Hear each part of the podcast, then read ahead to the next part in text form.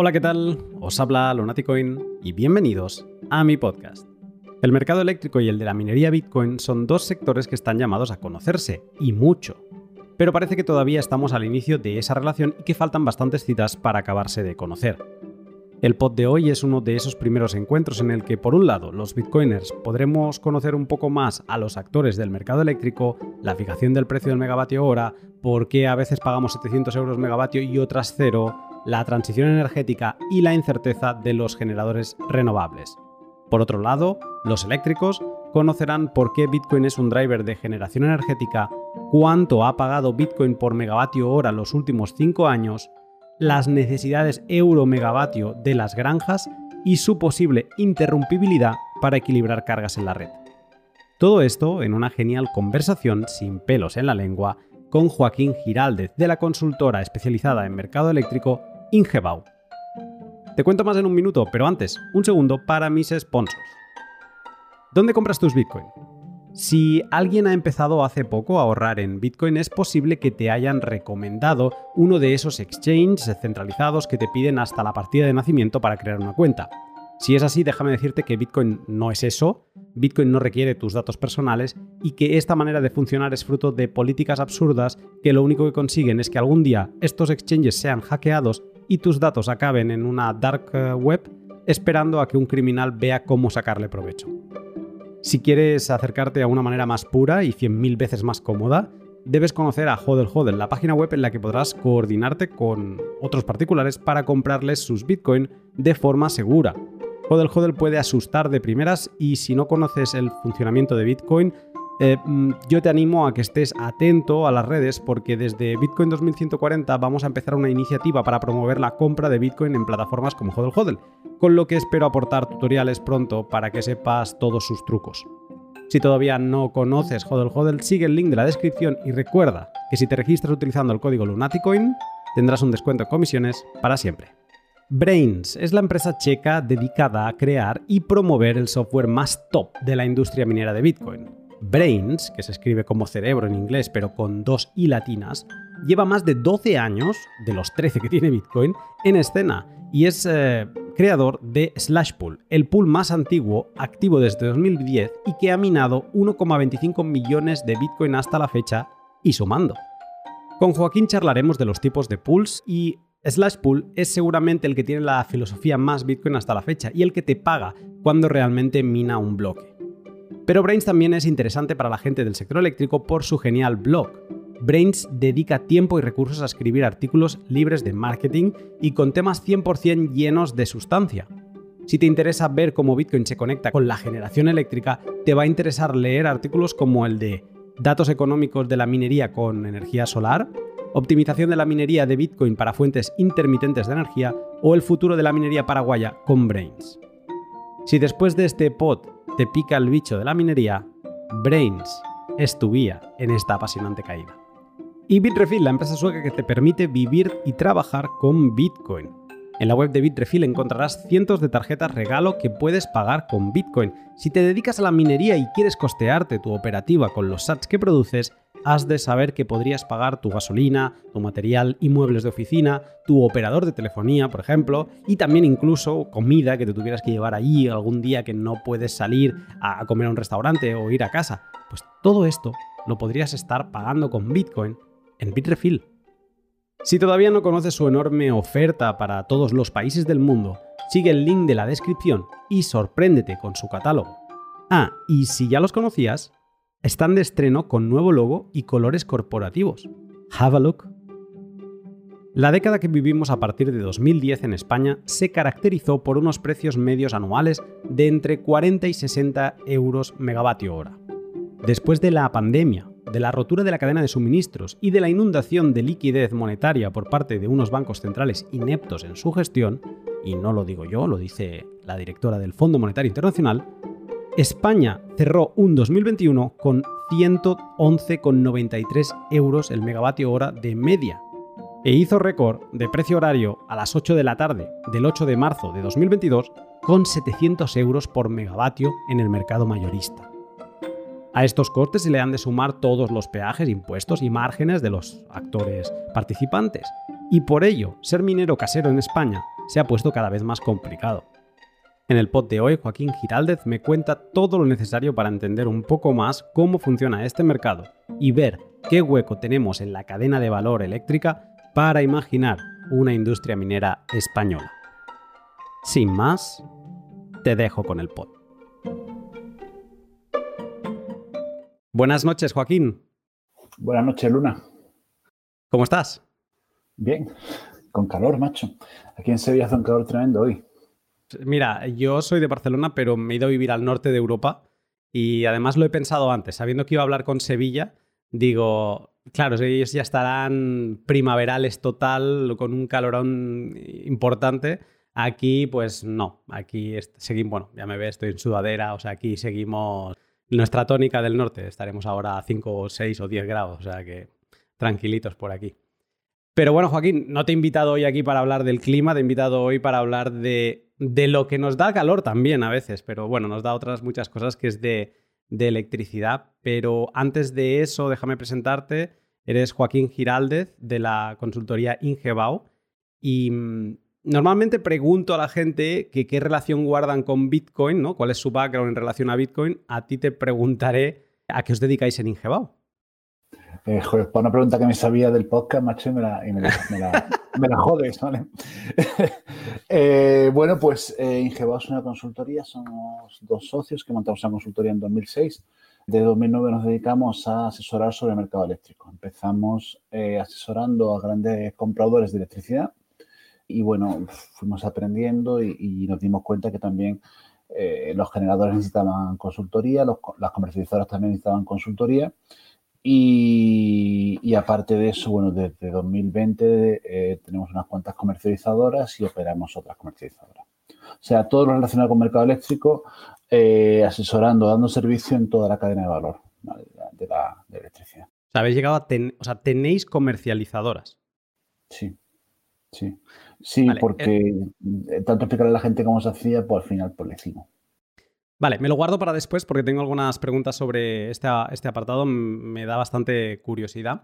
Eh, pero bueno, oye, no te voy a cortar las alas. Si dices que tenías esa pregunta en relación a Bitcoin preparada, eh, adelante. ¿Cuál es tu background en relación a Bitcoin? No, Bitcoin cero, eh, blockchain. Blockchain, porque hace unos años todo, o sea, toda la novedad del. O sea, en el mercado eléctrico, bueno, me imagino como en el mundo en general, hay muchas modas. Y hace unos años la moda era blockchain y, los PPA.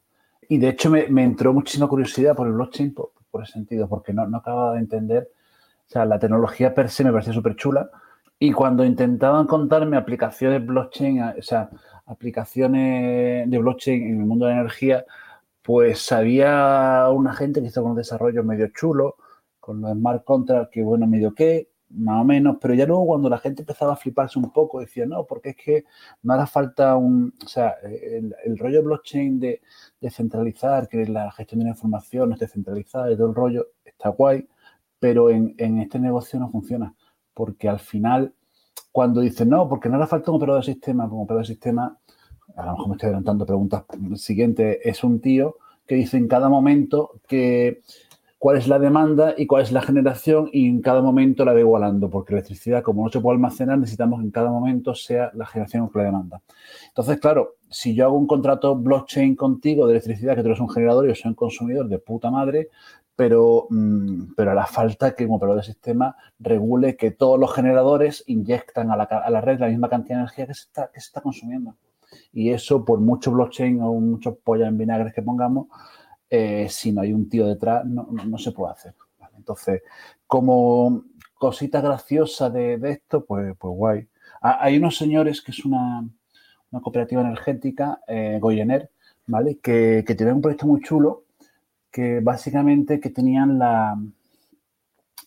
Muchos de sus socios cooperativistas eh, tenían instalaciones de autoconsumo y a su vez, bueno, pues tenían comercializadores también. Entonces, teóricamente con el blockchain tenías la trazabilidad que el kilovatio hora que llegaba a tu casa era de tu vecino Pepito o de tu vecino Paquito, pero pero eso es una chorrada, porque, porque al final el electrón va por donde va y, la, ley, de Ohm y la ley de Kirchhoff son las que son, y te llega el kilovatio que te que sea de tu vecino eh, Paquito o de la odiada nuclear o, del bonito parque eólico. Entonces, como forma de contabilidad está bonita, como todo está bonito, pero a mí cuando me contaban estas aplicaciones, pues, pues hombre, pues, pues algunas me convencían y otras no. Ah, había otros señores que se hacían una cosa muy chula y era que en lugar de los GDO, garantías de origen, que a lo mejor también me estoy adelantando, creaban una moneda, una moneda blockchain que, tú básicamente, tú cuando tenías una instalación fotovoltaica que ya estabas a cualquier red del mundo, si tú te escribías en esta plataforma, eh, a ti te daba un token, bueno, token o una moneda, no sé, eh, aquí ya estoy patinando, perdóname, Luna, te daban una moneda y, teóricamente la gracia era que el que emitía la moneda eh, se quedaba con, un poquito de la moneda. Y él decía que, estas monedas en un principio, bueno, no las conocía ni Perry, pero que en el futuro esas monedas las conocería mucha gente y la gente estaría dispuesta a darle valor a esa moneda. Con lo cual, oye, a ti como generador, si tú no te importaba apuntarte en esta página web y cada vez que generabas, pues te, te, daban eh, tu, tu monedica y el día de mañana, pues sobre el dinero, oye, pues ole tus huevos, ¿no? Y, por supuesto, ole sus huevos porque ya ha conseguido una cosa que, diera valor. Entonces, me parecía guay, ¿vale? Porque, claro, todo lo que se movía en el mercado eléctrico, si no tenía blockchain, no era, no era nada, ¿sabes lo que te digo? Y, claro, entonces sí me ha despertado mucha curiosidad y, luego, y luego, y lo hombre, cuando te pones a escarbar un poquillo, pues bueno, pues te encontraba alguna gente que, que bueno. Joaquín, todo esto que me has contado Em, te pasé unos pods para que me conocieses un poco antes de hablar. Eh, sé que alguno lo medio escuchaste. Te voy a pasar otro y te voy a. Si alguna vez te siguen mareando con este tema de blockchain y no Bitcoin, eh, este pod, vamos, es como la Biblia para un vampiro, ¿vale? o sea, o la cruz para un vampiro. Porque ese, ese podcast se llama ¿Qué no es blockchain? Y básicamente es una consultora mexicana que le pagan dinero para decirle, em, o sea, gente como toda esta que me has comentado, le viene y le dice, mira, tenemos esta idea, queremos hacer esto en blockchain, y él se dedica a decirle por qué no necesitan blockchain para todo eso. Y la gran mayoría de las cosas que me has contado tú aquí, si no todas, se solucionan con una base de datos abierta, accesible por todo el mundo, o un WordPress o cualquier tontería así, ¿no? Eh, entonces, yo ya te adelanto que mm, lo único, digamos, a la cadena de bloques es, es una parte de todo el engranaje de una cosa que se llama Bitcoin.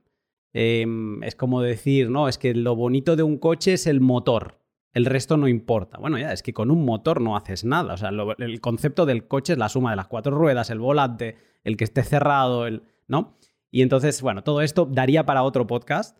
Pero mm, digamos que aquí nos, eh, me, centré, yo empecé también tocando un poco todo, ¿eh? porque no, no, sabía bien bien, estaba disparando y no sabía hacia dónde, ¿no?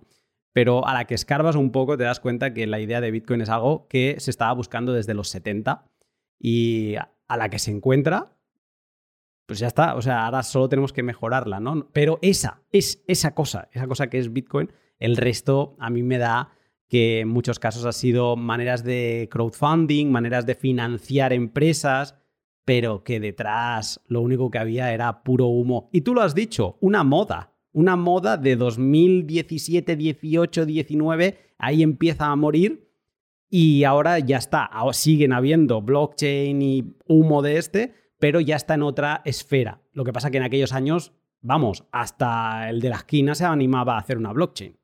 Claro su token, eso. Sí. Pero bueno, vamos a, vamos a ir hacia otro tema que es el. Básicamente, perdona, eh, eh, que no tengo ni puta idea. o sea, que yo, lo que digo siempre, que sé bastante mercado eléctrico, pero del resto de cosas un alfabeto, ¿vale? Y en concreto en blockchain también, ¿sabes? O sea, que no, que no te, preocupes. Te voy a hacer una pregunta que creo que es la que nos relaciona, eh, que es la madriguera. Bueno, Bitcoin tiene muchos temas. Y mm, si has observado un poco los podcasts que hago, tengo temas de todo. Y la gente a veces me pregunta, pero ¿cómo, cómo encuentras tantos temas para tener un podcast cada semana? Digo, es que Bitcoin afecta a tantos ámbitos que ah, al final es fácil, ¿no? Y en concreto, el ámbito o la madriguera, que es como le llamamos nosotros, a la que entras y, digamos, te empiezas a relacionar con este mundo energético eléctrico es el mundo de la minería de Bitcoin. Llevando esta consultoría, hablando con tanta gente, ¿te has llegado a relacionar con alguien que le interesase el tema de la minería y que llegases a tocar de alguna manera este tema? Sí, sí, de pasada eh, también hice un hice también un, directo con, con, Elías Grima, que le conocía por Twitter de temas de, energía y de clima, y que luego resulta que el tío también eh, mina también un poquito. Y ya estuvimos hablando un ratillo de eso. Y, y alguna vez a nivel profesional alguien me ha contactado para este tema. Pero eso lo vamos a dejar en la intimidad. Perfecto. No, pues luego te voy a hacer, está bien que, algo te suene porque tengo algunas ideas que me gustaría saber tu opinión, que bueno, tampoco es necesario que, tengas conocimiento. Eh, hoy te vengo a hablar un poco para hacer un bautizo de los actores y el funcionamiento un poco del mercado eléctrico. Vale, yo también tengo dudas que me gustaría consultarte. Porque de, de minado no tengo ni puta idea y es verdad que que a lo mejor es una oportunidad o a lo mejor es una pérdida de tiempo, pero bueno, en fin. Sí, yo te he preparado unos datos que creo que no te van a dejar indiferente. Entonces, a partir de ahí, si hay algo de curiosidad que puedo despertar en ti con el mundo de la minería, creo que he puesto toda la carne en el asador, pero llegaremos. Ya vine con la curiosidad de casa, no te preocupes. Perfecto. Entonces, a, mí me interesa empezar por lo más básico. Yo siempre soy de, irme al inicio de las cosas y de momento, eh, sin entrar en la parte económica del mercado eléctrico, que el propio mercado pues ya te lleva a pensar que algo de intercambio económico debe haber, pero no, vamos un paso atrás. Te quería preguntar, ¿cuál es el ciclo de vida de un kilovatio desde su generación hasta que yo lo consumo en casa? O sea, ¿cuáles son los pasos que da ese kilovatio hasta que yo pues me lo quedo? Bueno, pues eh, está perfecto. Es por donde se empieza el camino de la electricidad. Eh, hace falta que alguien lo genere. Y bueno, generar un kilovatio no es fabricar un kilovatio, es energizar una red, ¿vale? Y, ya puede ser cualquiera. Eh, puede ser una central nuclear, un ciclo combinado, un, una placa solar, un, un panel fotovoltaico o un aerogenerador. Eh, se genera, se energiza una red, ¿vale? Y esa red, bueno, pues, pues por temas de transporte eh, nos interesa que sea alta tensión. ¿Por qué? Pues porque cuando está baja tensión eh, las pérdidas son mayores, porque las pérdidas son proporcionales al cuadrado de la intensidad. Entonces nos interesa si tenemos que llevar el kilovatio muy lejos y como antiguamente teníamos las grandes centrales generadoras que, que están alejadas de las ciudades, pues necesitábamos elevar esa tensión y, para eso utilizamos transformadores y convertimos las torres de alta tensión grandes que atraviesan el país, que a su vez, van, cuando ya se acercan a las ciudades, bajan en subestaciones, bajan la tensión hasta redes de distribución subterráneas y llegan a la puerta de tu casa, ¿vale? Que ahí, gasta. De hecho, mm, el comienzo de la electricidad, eh, la batalla de las corrientes entre, entre este hombre, entre Tesla y, Edison. Eh, Edison, gracias. Eh, era una, cuestión esa que la que triunfó Tesla porque Tesla era alterna que permitía, era mucho más fácil subir la, sin la electrónica, el cambiar la tensión es muy complicado eh, en corriente continua, pero se necesita transformadores y, bueno, en fin. Y con la corriente tenía muy, muy sencillo, entonces como las señoras pijas de Nueva York que tenían su grupo electrógeno en la azotea, hacía mucho ruido en su casa, molestaba mucho, pues hicieron que, Tesla ganara la corriente, la batalla de las corrientes. Porque la gente quiere tener electricidad en Nueva York, pero no lo quiere tenerla encima de su casa. Y bueno, en fin, perdona, he desviado como siempre. Y una cosa importante del camino de electricidad que hay que tener en cuenta es lo que te he adelantado antes. Cuando tú consumes electricidad, tiene que estar generando en ese mismo momento. ¿vale? Si, si hay más generación que demanda o hay más demanda que generación, eh, puedes tener sobretensiones o, o, subtensiones y, se, corta la luz. Eh, una duda. Cuando, o sea, antes has dejado caer una cosa sobre el operador de la red, que es el que va casando, digamos, esta oferta, o sea, esta generación de energía con la demanda que hay en cada momento. eh, yo me he imaginado a, un tipo o a unos cuantos en una habitación con una pantalla de, oye, hay más demanda para allí, ¿no? Y como ir desviando esta energía. Y me ha venido, me ha picado la curiosidad saber si realmente se puede transportar energía de una punta a otra de la península o cuál es el viaje más largo que hace un, megavatio, un kilovatio. Mm, vale, lo primero, Luna, em, vamos a distinguir entre operador de sistema y operador de mercado. ¿vale? Son dos entes independientes. El operador de sistema en, España es red eléctrica. ¿vale? La gente fina y elegante llama TSO porque es Transmission System Operator. ¿vale? Y, el operador de mercado es, eh, SOMIE, que es el que se encarga de la parte económica, ¿vale? Eh, eso por un lado. Ah, luego, mm, la verdad es que eh, la electricidad se parece mucho al agua, ¿vale? Digamos, entonces, nosotros la electricidad no la vemos, ¿no? Pero el agua sí la vemos más, claramente. Entonces, una, tú si te imaginas, ¿podrías llevar agua de una punta de Galicia hasta Cádiz? Sí, hombre, si te la tubería suficientemente larga, podrías. ¿Podrías llevar cuánta agua? Bueno, pues depende. Mucha agua no, porque la, tubería acabaría rompiéndose. ¿vale? Entonces, eh, la red de alta tensión este, conecta toda, toda España, toda la península ibérica. De hecho, bueno, conecta con, Europa y con, con, Francia, ¿vale? Y incluso con, con, Marruecos. ¿Cuánta? Pues lo que dé el cable. Lo, gordo que sea la tubería es electricidad que llega de un lado para otro. Entonces, sí, sí, sí podemos llevar electricidad de un punto a otro de, la península. Incluso, joder, pues no sé, pues desde Noruega hasta Marruecos puede llegar el mismo electrón. Simplificándolo mucho, ¿vale? Porque está hablando de una, red energizada, ¿vale? Ahora, eh, ¿podés llevar toda la electricidad del Sáhara a, Noruega? No, no puede, porque no hay un cable suficientemente gordo para llevar toda esa electricidad. Y entonces el operador de sistema lo que hace en cada momento es controlar que la generación y la demanda eh, sea, sea, sea la misma. Y esto, bueno, lo hacen muy fácil, lo hacen controlando las interconexiones internacionales. O sea, cada cuatro segundos van viendo la energía que va fluyendo de Francia a España y de, de Francia a, a Portugal. ¿vale? y, perdón, de España a Portugal.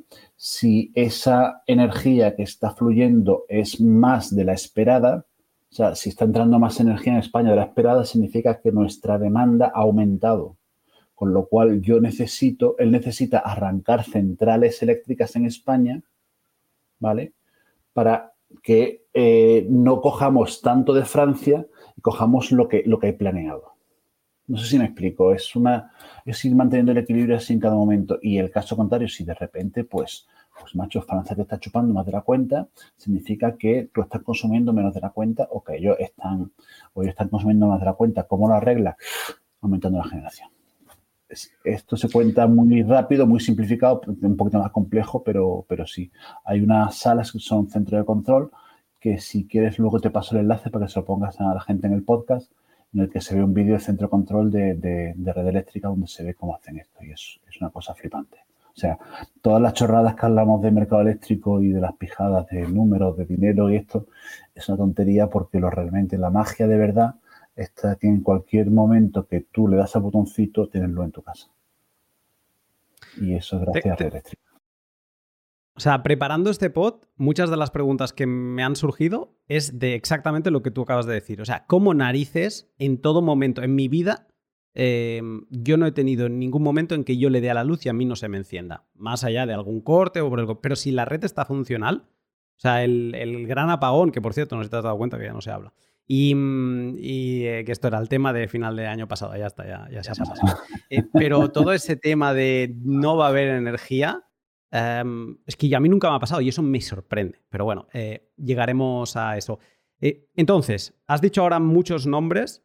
Yo he encontrado una separación, como una división de actores y me gustaría que me dieras el beneplácito a ver si nos podemos agarrar a esa. O sea, los generadores es un poco la que queda clara, ¿no? Sería el primer actor. Sin generación, pues no vamos a ningún sitio. Luego, eh, he visto que se separa, o sea, el siguiente actor sería el transporte, eh, la red eléctrica, pero la, que mueve la alta tensión. La gorda, gorda. Exacto, la del cable, ¿no? La del cable este que estabas diciendo.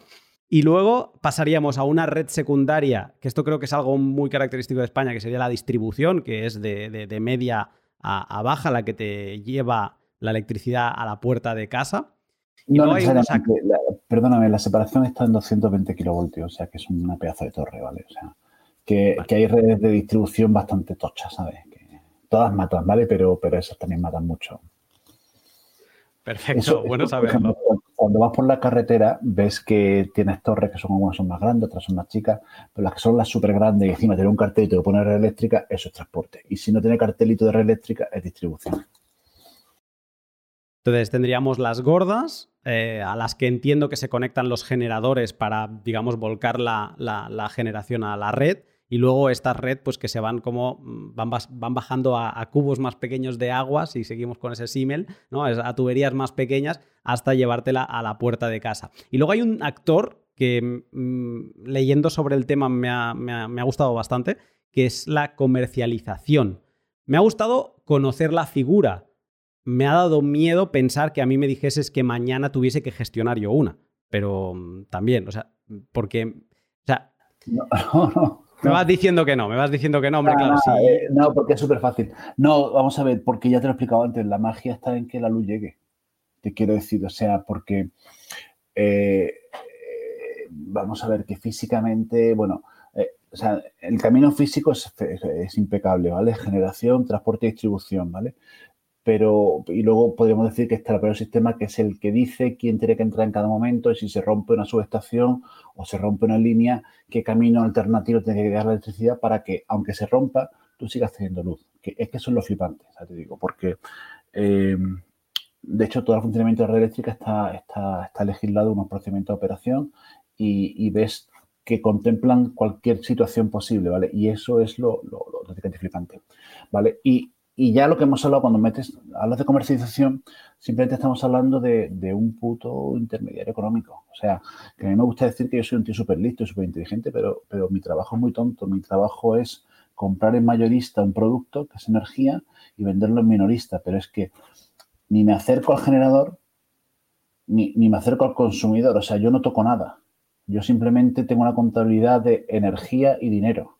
¿Vale? Que yo tengo que comprar una energía a priori y, tengo que controlar que la energía que he comprado ha sido suficiente para, para que, sea igual a la que mis clientes han consumido. Pero si me equivoco no pasa nada, porque eh, como no me puedo equivocar yo, o sea, como la generación en todo momento tiene que ser igual que la demanda, si yo fuera muy torpe y yo, pues no sé, comprase 10 y mis clientes consumen 2, ¿vale? Si red eléctrica, si, si a red eléctrica le importara esos tres cojones, bueno, pues, pues, ya está, pues dejo a mis clientes sin luz, pero como no puedo dejar sin luz a unos clientes sí y a otros no, pues ya red eléctrica se encargará de arreglar económicamente, o sea, arreglar físicamente mi error, ¿vale? Mi, mala compra, ¿vale? Pero yo no he hecho nada, yo no he hecho nada, yo me equivoqué comprando y ya está. Pero no pasa nada porque no dejo a mi cliente sin luz, pues porque ya red eléctrica se encargará de encontrarle luz a ese cliente. Ahora, puede ser que Red Eléctrica me penalice a mí por haber hecho una, compra tan mala. Pero te quiero decir, o sea, que, no es complicado tener comercializadora porque el único problema que tiene es que pagarás más o menos cara una luz, porque como tú ni tocas ningún cable, ni miras un contador, ni haces nada, pues, bueno, es una cosa tampoco tan, tan, tan dramática. Ahora te contaré el, por qué yo creo que, o sea, me ha dado un poco de escalofríos, pero bueno, me alegra que, no sea tan así. Y más si tienes una y luego coordinas otras, eh, así que tendrás eh, razón. Pero, o sea, primero de todo me ha gustado conocer esta figura porque uno de los datos que he leído es que esta figura, la comercializadora, no toca infraestructura, solo lo que hace es eso, comprar energía, asegurarse unos megavatios para el día siguiente y revenderlos, si se acepta el término, a sus abonados. O sea, es esa figura que le compra la energía a los generadores en este mercado. Para los bitcoiners les sonará la palabra exchange, ¿no? O casa de intercambio. Pues esta casa de intercambio es como una única y global para España, digamos, que es el OMIE, que lo has mencionado antes, o me ha parecido entenderlo así.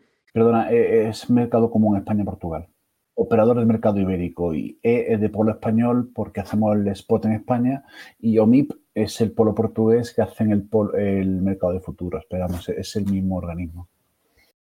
Y, pero sería así, ¿no? Sería como el OMIE sería este exchange, esta casa de intercambio donde se reúnen, oye, yo voy a generar tanto y por otro lado, oye, yo voy a necesitar tanto. Y ahí es donde se casa el precio, se, encuentra el punto de, armonía entre la oferta y la demanda. Efectivamente, pero eh, y eso se hace en compras de energía para cada hora del día y cuando se compra realmente lo que se está haciendo es poner un dinero para que tu, tu, cámara de compensación, tu OMI en este caso, anote en tu cuenta de energía una cantidad de energía. ¿Vale? Para esa hora. Y ahí es cuando tú has comprado energía. Y luego, por otra parte, cuando un cliente firma un contrato contigo, un cliente minorista dice, oye, pues yo quiero que me vendas luz tú. Tú vas a su distribuidora, que es el encargado de la lectura, y le dice, oiga usted, la energía de Pepito, yo la pago. Y yo tengo un contrato con él y yo la pago. Entonces, apúnteme lo que consuma Pepito. Y entonces, eh, tú compras tu energía, que te, hacen la anotación en cuenta de tu energía, y luego cuando acaba el mes, pues llega la factura de distribuidora que dice, usted que Pepito y Manolito y Antoñito consumieron toda esta electricidad. Págueme usted, por un lado, uno estos, estos peajes y Red Eléctrica dirá, oiga usted, que si usted compró 10 y su cliente ha consumido 5, esta diferencia que le he puesto yo, eh, bueno, usted compró de más, pues se lo, se lo pago. Y si usted compró de menos, pues tiene que pagármelo a un precio, pues, oiga, que usted me hizo la puñeta, pues se lo cobraré a un precio. Pero e, esa es la gracia, es contabilidad de energía que se compra y energía que se consume. No, no tiene más, por eso no, no tiene que darte vértigo. Hay una cosa que nos hemos bueno, no sé, a lo mejor hay gente que se ha despreocupado totalmente de, con toda esta crisis energética que hemos y estamos viviendo en, España, pero eh, nos hemos empezado a familiarizar con esto de la casación, de la, gráfica esta de la casación de entre oferta y demanda. Esto es un poco un Cristo, pero eh, es un Cristo para el que no lo conoce. Luego, cuando te lo miras un par de veces, dices, ah, pues eso está bonito, ¿no?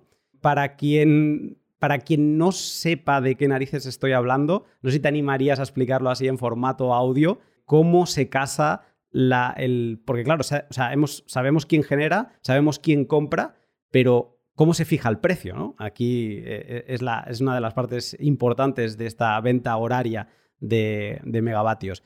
Entonces, em, ¿te animarías a explicar cómo se, se encuentra este punto de precio para cada hora?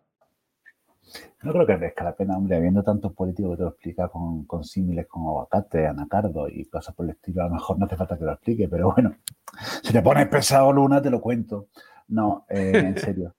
Eh, básicamente, cada hora, pues, eh, los generadores ordenan sus ofertas de venta que dicen cuánta energía están dispuestos a vender y a qué precio mínimo están dispuestos a cobrar por esa energía y, los compradores hacemos lo mismo, pero al revés. Cuánta energía estamos dispuestos a comprar y qué precio máximo estamos dispuestos a pagar por ella. ¿vale? Entonces, cuando, y bueno, y cada, cada, cada gente, comprador o vendedor, puede poner tantas ofertas o puede partir sus ofertas tantas, tantas veces como quiera, ¿no? O sea, decir, oye, no, mira, si es muy barata, yo quiero comprar, no sé, 200 megavatios. Y si es muy cara, pues bien. Pues eso lo hace haciendo mm, lotes de energía y precio. Eh, entonces, lo que hace Red eh, Eléctrica, no, o MIE, que es el operador del mercado, es que coge todas esas ofertas, las ordena, las ofertas de, venta de menor a mayor, las de compra de mayor a menor, y en el punto donde se crucen las curvas, pues fija la energía que se va a casar a esa hora y el precio. Porque toda la energía que se compra y se venda a esa hora es la energía, eh, se vende al mismo precio, que es el precio marginal. Precio marginal. ¿vale? Eh, básicamente, dicho aquí para que no se entienda si son está oído, es que eh, se fija la energía, se fija toda la energía que se intercambia en el mercado por el precio de la última, de la tecnología más cara necesaria para cubrir esa demanda. Esto da lugar a muchísima polémica, sobre todo cuando tenemos precios altos, porque empiezan a decir que no tiene ningún sentido que estemos pagando la energía a un precio muy caro cuando hay tecnologías que la producen a un precio más barato. Pero es muy curioso porque cuando el precio está tirado, eh, nadie se queja del sistema marginalista. En 2020, con la, con la crisis del COVID, la caída de la demanda, la caída de la, demanda de electricidad, caída de demanda de gas natural, tuvimos unos precios ridículos. O sea, en la media del año fueron 33 con, con algo de los megavatios hora nadie se quejó del sistema marginalista, que es el sistema de fijación de precios fijado por, Europa. Así que luego hablamos del algoritmo, el algoritmo FEMIA, que es el que fija los precios en toda Europa. Y sin embargo, cuando, cuando los precios, los precios, los precios son altos, pues todo el mundo empieza a decir, a decir que no es justo, que esto no puede ser, que las eléctricas roban y, toda esta historia. Y, francamente molesta porque no es tan sencillo como eso. Y si yo te hago un análisis diciendo no, porque si te das cuenta, hay gente que oferta cero euros.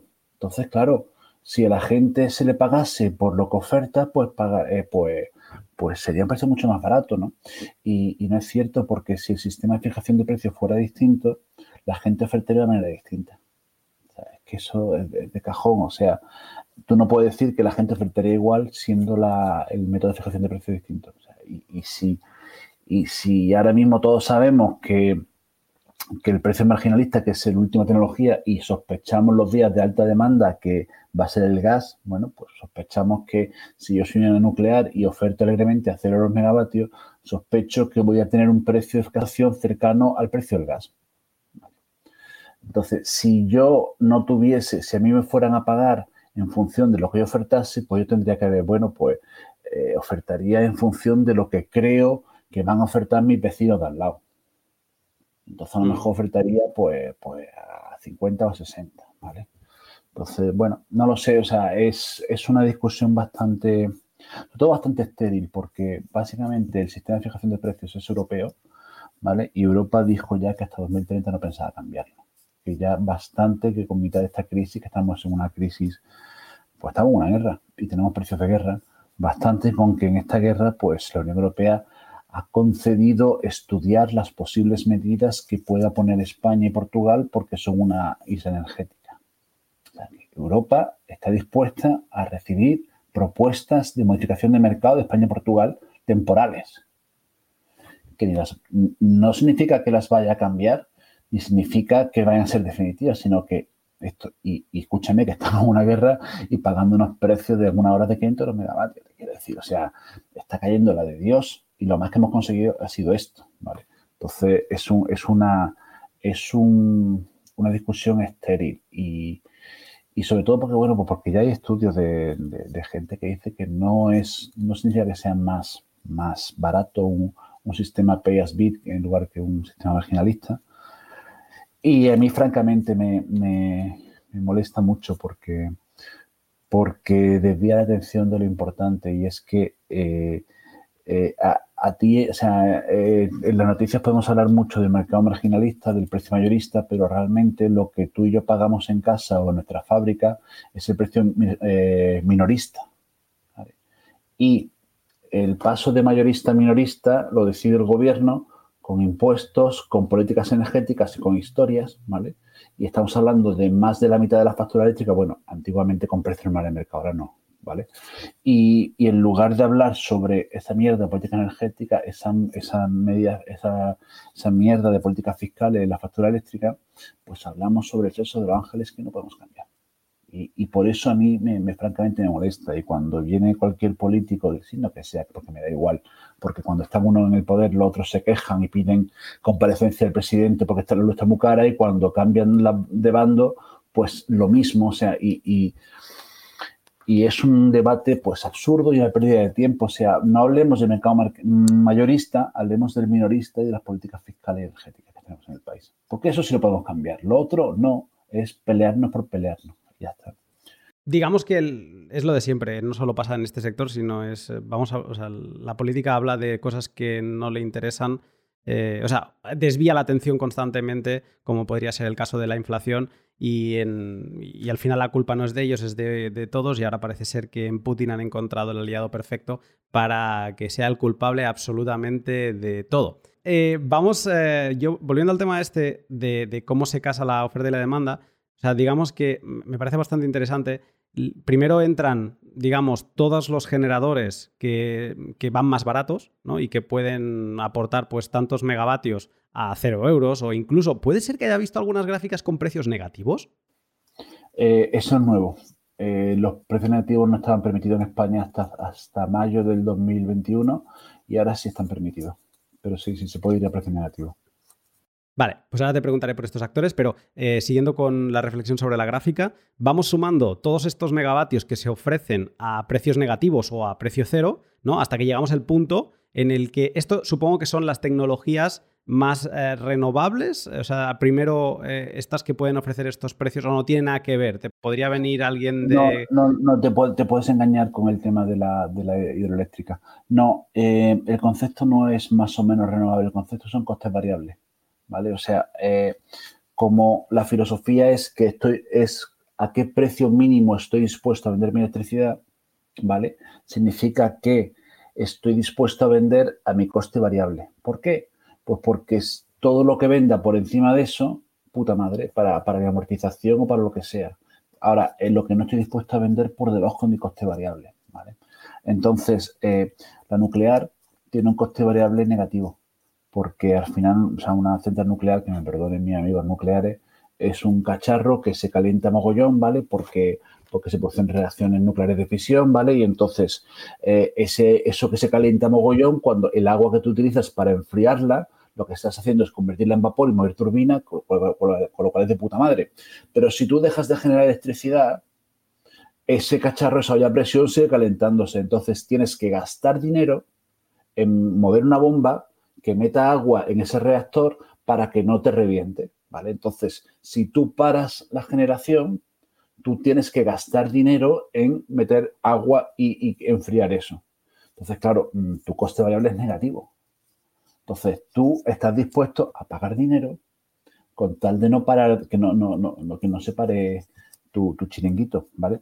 Entonces, eh, lo mismo, pues una placa fotovoltaica, unos módulos fotovoltaicos, si no sé, se queja mi amigo fotovoltaico, eh, tira en mitad del campo, pues te da igual, tío. O sea, porque tu coste de mantenimiento, que sea darle un manguerazo o lo que sea, pues el mismo, vendas o no vendas, con lo cual puedes vender a cero euros. Todo lo que saques por encima de cero euros de puta madre. Ahora, si hablamos de un aerogenerador, pues hombre, pues ya, ya es más delicado porque los, contratos de mantenimiento de los generadores van en función de la energía, energía generada. Entonces, a lo mejor si viene mucho viento y el precio está muy barato, te interesa poner el generador de lado para que no, para que no se mueva. Y, aquí entramos en renovable en el agua. Si estamos hablando de un agua de, un, em, de un, embalse que es gestionable, me dirás, pero coño, Joaquín, eso es, mm, deja, la turbina, eso apenas tiene coste de mantenimiento y es verdad que no tiene. Sin embargo, tiene otro coste más importante aquí, que es el coste de oportunidad. O sea, si el agua que tú tienes embalsada, una vez que la turbina no la has recuperado. ¿Vale? Son como los besos que no se dan, ¿vale? Que lo has perdido. Y, entonces eso, entonces esos tíos, como tienen coste de oportunidad, pues no van a, no van a, ofertar a cero. Van a intentar cazar el mejor precio más alto posible. Y entonces lo que van a hacer es, van a intentar replicar las ofertas del gas para trincar el tope de, dinero. Vale, o sea que al final lo que vemos en esta gráfica es eh, realmente cuán, bueno, no es que sean más eficientes o menos, sino el, o sea, la eficiencia en el coste, ¿no? En la generación. Los costes variables menores. Y ahí es donde se van sumando todos los megavatios con los diferentes costes variables eh, que cada generador tiene, ¿no? Y entonces, pues se va viendo una gráfica que empieza en el negativo, ¿no? Luego sube al cero, se queda bastante tiempo en el cero, y luego llegan unas tecnologías donde es que no hay manera, ¿no? Si mi materia prima es gas y el gas vale X, ¿no? Pues es que yo tengo que cobrar ese X porque es que si no me estoy tirando piedras en mi tejado. Y esa gráfica va subiendo hasta que se, bueno, se, va hacia arriba y hasta el infinito, ¿no? Esa sería la gráfica de la generación, pero sobre ese mismo, o sea, la, línea de la generación, pero sobre ese mismo gráfico tenemos otra línea superpuesta que es la de cuánto, o sea, cuánto está dispuesto a pagar la gente por cada megavatio. Y, y aquí va al revés, o sea, primero el que está dispuesto a pagar más, ¿no? Y entonces se van sumando todos esos megavatios y eh, esa línea luego cae, ¿no? Y digamos que en el punto de encuentro entre las dos líneas, eso es lo que, lo que fija el precio marginal, ¿no?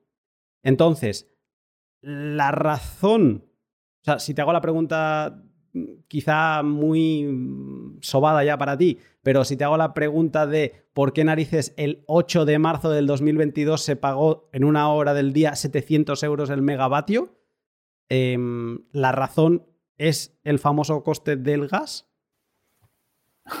Simplificándolo mucho, sí. Sí. Eh, el 8 de marzo fue cuando ya estaba un poquito hasta los cojones y las sanciones a, Rusia iban a ser más gordas. Entonces el TTF se puso por las nubes. TTF es el índice de gas de Holanda, ¿vale? Y al final, como la experiencia nos dice que nosotros siempre vamos a necesitar para cubrir esa demanda, vamos a necesitar gas natural, eh, gas natural, o sea, un ciclo combinado. Un ciclo combinado es una planta de generación que tiene una turbina de gas un cacharro como los otros aviones, pero que tú quemas gas, da vuelta y al dar vuelta eh, genera electricidad. Y luego es combinado porque los gases de escape los utilizas para meterlos en una turbina de vapor que a su vez da vuelta y, por eso hace, hace, hace, electricidad. Es la generación más eficiente con gas, más eficiente con gas, Y básicamente tiene una eficiencia del 50%, es decir, cada 2 megavatios hora de gas que tú metes, se genera un megavatio hora eléctrico, ¿vale? Con lo cual, la cuenta es muy fácil. Si el gas se me puso a, no sé, se me puso ese día, se me puso a 130, pues ya de entrada tenemos 260 euros megavatios de electricidad. Como coste variable solamente de la materia prima del gas.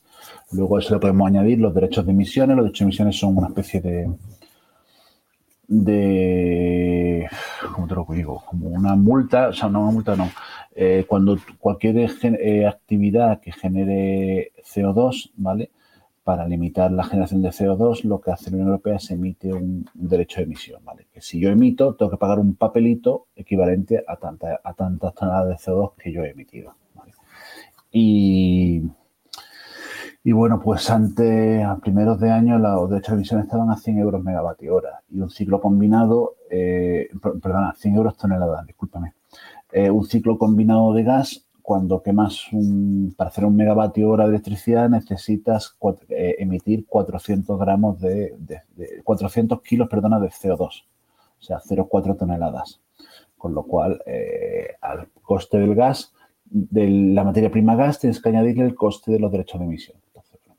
Pues, si 100 por 0,4, 40 euros megavatio más. Y así hasta el infinito. Entonces, el 8 de marzo, pues tendríamos un día muy jodido en Midcast, ¿no? No sé, tengo que mirar aquí cuánto estaba cotizando el gas ese día.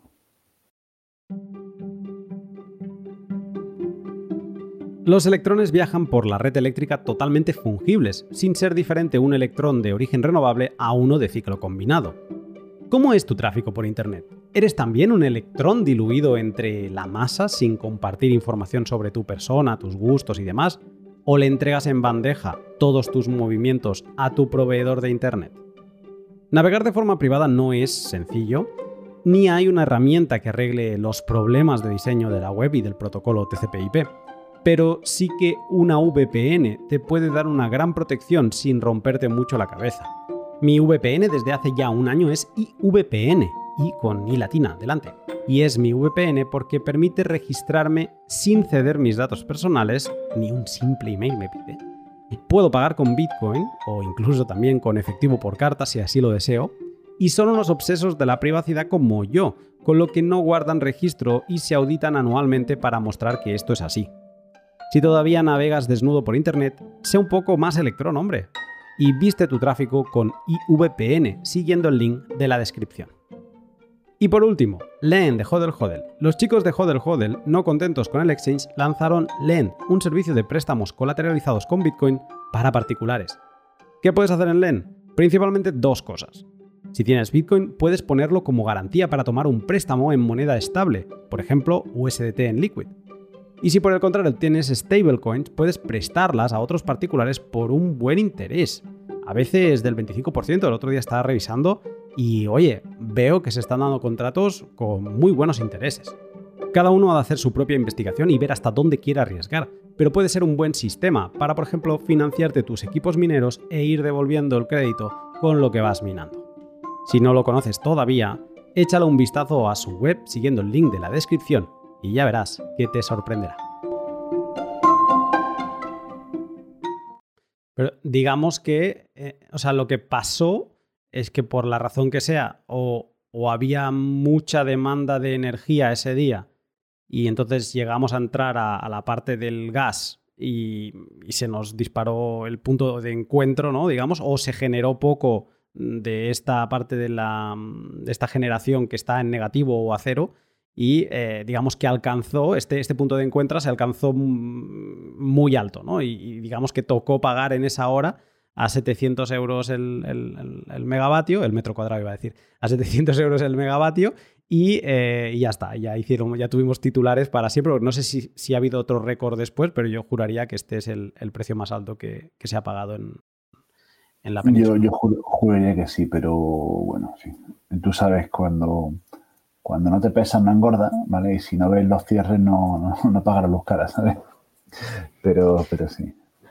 Y, luego es curioso porque el, nada, un mes después, el 10 de abril, esto es hace nada, hemos llegado a tener, yo he calculado que de las 13 horas a las 20 horas estuvimos pagando menos de 4 euros el megavatio hora. Y o sea, es que este, este, cálculo marginalista del precio te lleva a eso, ¿no? A estos extremos. Esto me, parece.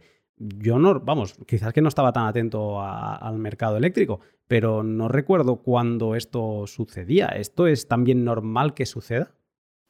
Eh, no es normal y tampoco es bueno te quiero decir. O sea, eh, pero sí hemos tenido días de cero euros ¿eh? en 2013, 2012, pero eso era por un mal diseño de las primas del 661. Pero bueno, es otra historia. Pero hemos llegado a tener días enteros de cero euros, ¿vale? Eh, y tampoco es bueno. O sea, es que, mm, de hecho, o sea, tan putada es tener el pool a, 20 a 33 euros durante 2020 como tener, tenerlo a, 200 euros, a 300 euros. Es, está mal porque al final si, si nosotros queremos una sociedad descarbonizada, si queremos la transición ecológica y su puta madre, necesitamos movilizar gran mogollón de dinero en inversiones, ¿vale? En, que señores que se jueguen sus perras poniendo eh, molinillos y plaquitas, que ni los molinillos ni las plaquitas son baratas, ¿vale? Entonces, eh, en ese sentido, el señor que puso su parque eólico o su, o su esto y, de repente está pagando un precio bárbaro por el gas y está ya cobrado 700 megavatios, oye, de puta madre, Nacho. Ha hecho bingo. ¿Eh? Hizo bingo. Ha hecho, línea y bingo. Sí, cojonudo. Y, sabes qué? Que ha ganado suficiente dinero para poner más molinillos y más plaquitas. Porque tú y yo queremos molinillos y plaquitas y, porque al final querremos esto. Y al final, al final, al final, pues sí, el último que llega, pues, pues perderá dinero o tardará más en recuperarse. Pero es que ese es el problema de la puta transición ecológica. Que por un lado queremos, queremos que todo sea verde, pero por otro lado mm, queremos que lo pague otro. Y la gente no paga gratis. ¿Sabes lo que te digo? Entonces, eh, es, una, es una aberración, o sea, un a 700 es una aberración. Y un amigo mío con un parque fotovoltaico que en, 2000, en 2019, eh, perdón, en 2020 lo vendió a, 45 euros el, el 2021, pues lleva todo el año tirándose de los pelos. Vale, es una putada, pero es que es, a donde iba a llegar, ¿no? Porque a mí ver estos precios, em, primero de todo, que tú como generador no estás obligado a pasar por el OMIE, entiendo, ¿no? Tú puedes cerrar acuerdos privados de venta, los famosos PPAs, ¿no? Eh, sí, o, cualquier tipo. O sea, bueno, PPA es una, una cosa muy fina y elegante. Power Purchase Agreement, eh, pues, cualquier cosa, ¿no? puede ser cualquier tipo de compra de energía. O sea, no, no hace falta llamarle PPA. Y, sí, por supuesto, puedes comprarlo, eh, puedes vender tu energía como tú quieras, como tú quieras. Entonces, eh, lo que se pretende en España, en España somos un país, bueno, te voy a contar de España, ¿no? Pero somos un país de rincones de cortadillo y no nos gustan hacer compromisos a largo plazo, no nos gustan las coberturas. O sea, si, tú miras los mercados derivados, porque aparte de como hablo del mercado eléctrico normal, tenemos unos mercados de futuros donde se puede comprar y vender a futuro. Y España es uno de los países con menor volumen de energía a plazo. ¿Vale? Pues ¿Por qué? Pues porque vivimos la vida loca, ¿sabes lo que te digo? En la hora.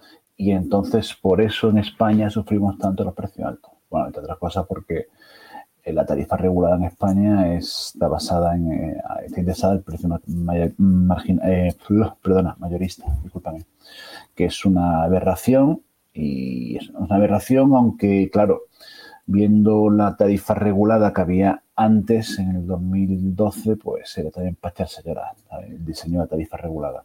Y también te diré, ¿y por qué hace falta una tarifa regulada? Bueno, pues no lo sabemos, pero aquí las tenemos y bastante. En fin, mmm,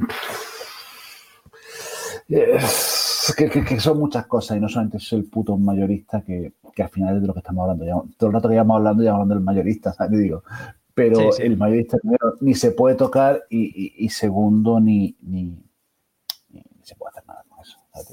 Y sin embargo, de política energética, que hay cosas muy mejorables, pues no, no, se puede, no se puede hacer nada. Donde quería llegar es a, esto, ¿no? De que, vale, tú como generador puedes incluso pues, tener tus acuerdos de venta de, energía privadas o te puedes ir a, lo MIE y que te paguen un poco pues, lo que toque. Pero claro, si en OMIE hay días que ahora pues parece que es blanco y en botella, o sea, ponte a generar energía y conéctate a MIE o MIE porque parece que se paga muy bien.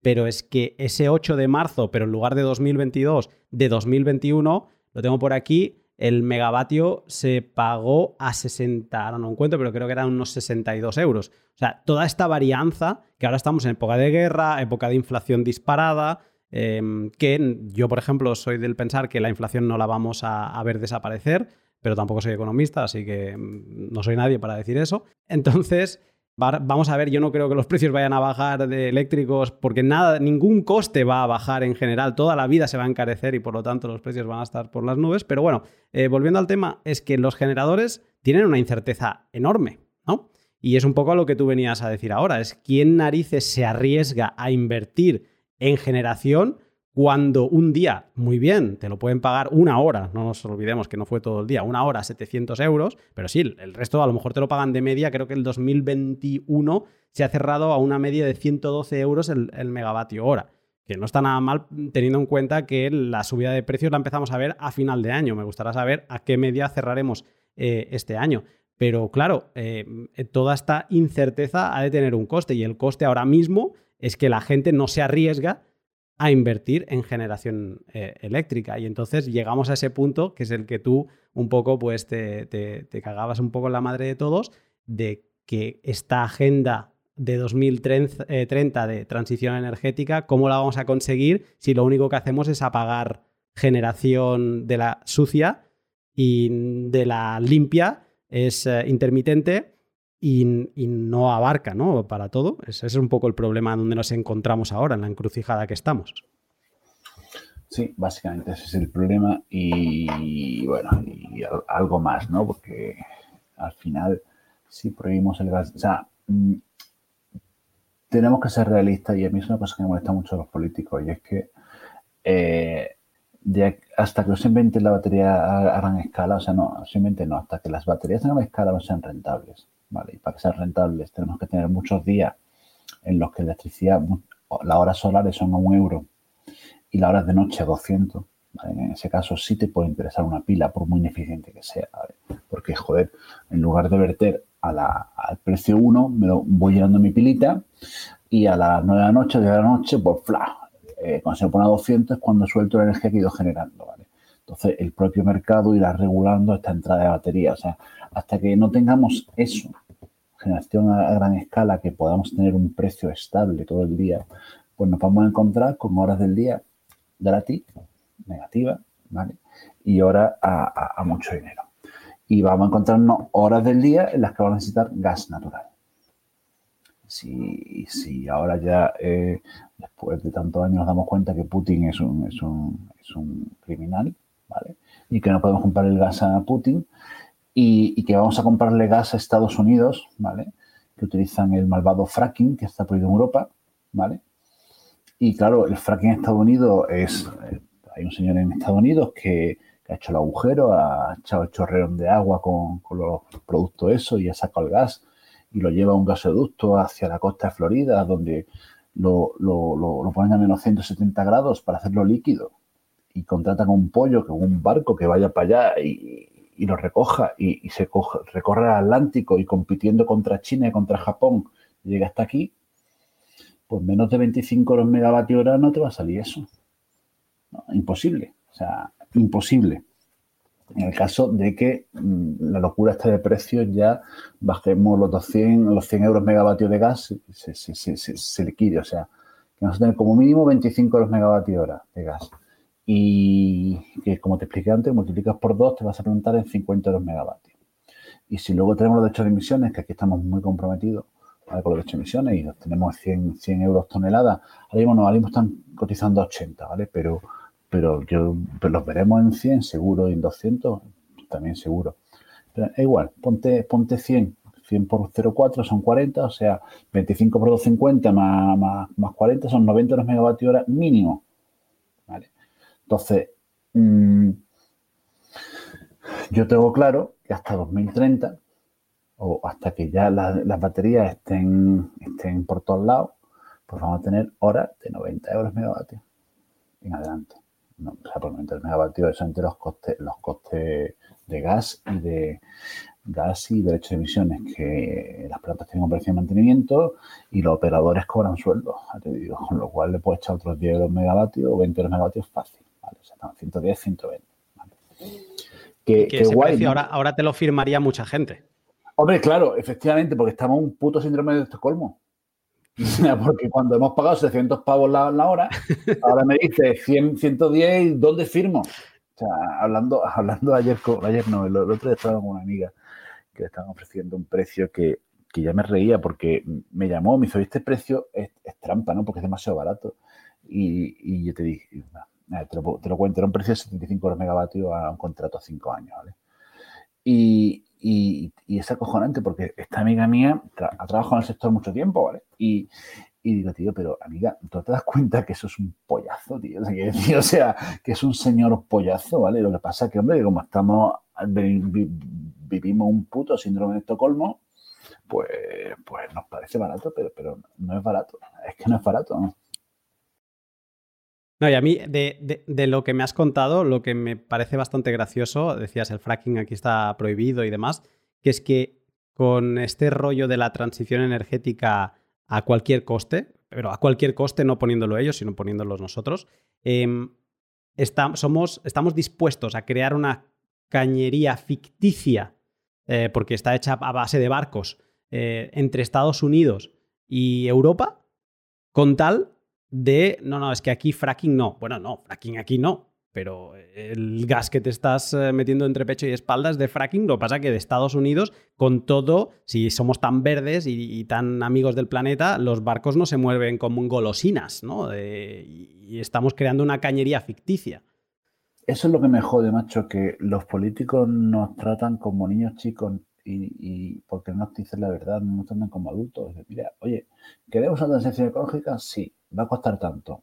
Oye, pues que a lo mejor no la quiero, ¿sabes lo que te digo? Pero no, no, no. Eh, porque además te siguen vendiendo que no, que, que, con las renovables, con esto con otro, va a ser mucho más barato esto otro. Pues no, pues no.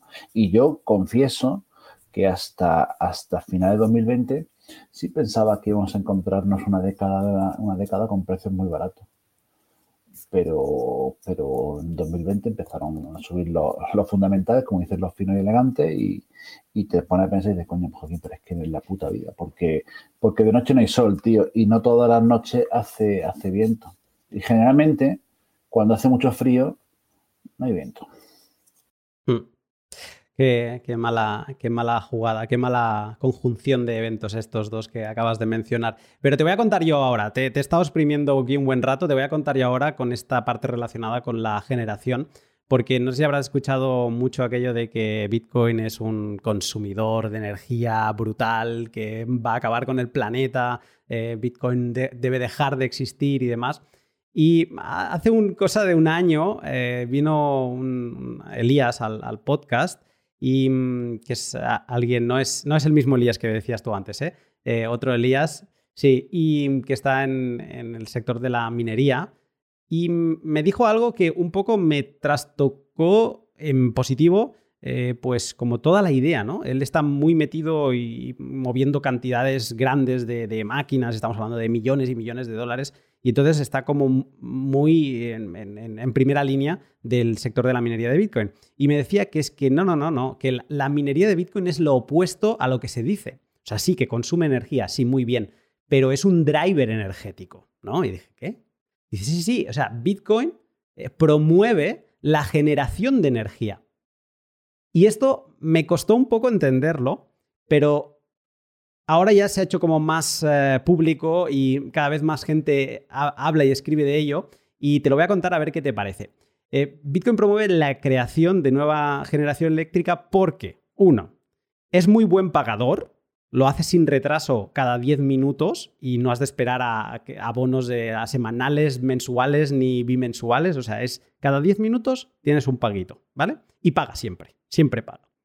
Eh, es estable y previsible. Tú a un mes vista sabes, en base a los megavatios que le vayas a meter, sabes lo que vas a ganar. O sea, que tú puedes hacer tus cálculos como generador eh, eléctrico perfectamente. Y luego también paga muy bien el megavatio.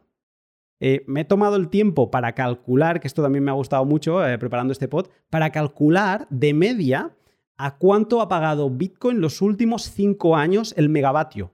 Y este precio que te voy a dar es lo mismo que si antes me decías que en 2020 el megavatio en España se pagó a 33, pues sería equivalente, digamos, la media anual. O sea, cada hora de cada día de, de todo el año se pagó a ese precio de media.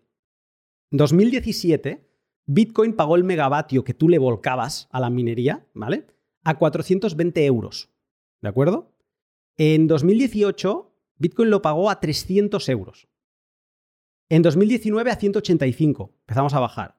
En 2020 a 150. Y aquí ya alguien diría, bueno, pues ya está, ya estamos yéndonos al suelo, ¿no? Ya estamos yendo, eh, te pagan más en OMIE que, que Bitcoin. De acuerdo. 2021 a 390. ¿Vale? Vuelta hacia arriba. No, pero, eh, perdóname, Luna, que, yo soy muy cateto. Eh, cuando me dices que es lo que paga Bitcoin por el megavatio, me estás diciendo que minar un Bitcoin son tantos megavatios y como el Bitcoin está a este precio, ese es el precio. Ese es el precio que paga por el megavatio. Hay, un valor que es el que he tenido que utilizar yo para casar, porque obviamente no, no puedo calcular el precio que te pagaba Bitcoin en 2017 con el precio que tiene Bitcoin hoy. Eh, si lo calculase así, si la gente se hubiera quedado con todo ese Bitcoin, no es que te lo hubiera pagado a, 300, a 420, te lo hubiera pagado a 2.500, a 3.000, ¿no? Eh, no, no, no. Hay un valor que, que, se calcula diariamente que es, pues, en base a la potencia de las máquinas, cuántos dólares te está generando esa potencia, ¿de acuerdo? En, aquí hablamos de terahashes. Eh, entonces, yo lo que he hecho ha sido, pues, casar. Perdóname, ¿qué es un terahash? Un terahash, o sea, para tu cálculo. Encontrar un, encontrar un bloque de, de, bitcoins, o sea, encontrar. Porque lo que estamos haciendo es minar como cuando vas a minar oro. Sí, para buscar, para buscar la, cadena, sí. Exacto, ¿no? Entonces, igual que tú le pegas un martillazo y de golpe encuentras una beta de oro y dices, ¡buah! He encontrado, ¿no? Pues aquí lo que hacemos, los martillazos, es eh, calcular un hash, que es algo muy sencillo, lo pueden hacer todos los ordenadores. La diferencia es cuántos hashes, que es una operación criptográfica, eh, eres capaz de hacer por segundo, ¿no? Entonces, pues igual que tenemos los bytes, los megabytes, los gigabytes y los terabytes, ¿no? A la, hora de guardar información, pues tenemos los hashes, los kilohashes, los megahashes y eh, los gigahashes y los terahashes, ¿no? Entonces, cuando unas, las máquinas de ahora, las punteras, las, eh, si tú hicieras una mina y te comprases la última tecnología, pues el estándar te está generando 100, 100, vamos a poner así números redondos, 100 terahashes segundo. ¿Vale? O sea, es capaz de cada segundo crearte 100 terahashes. ¿De acuerdo?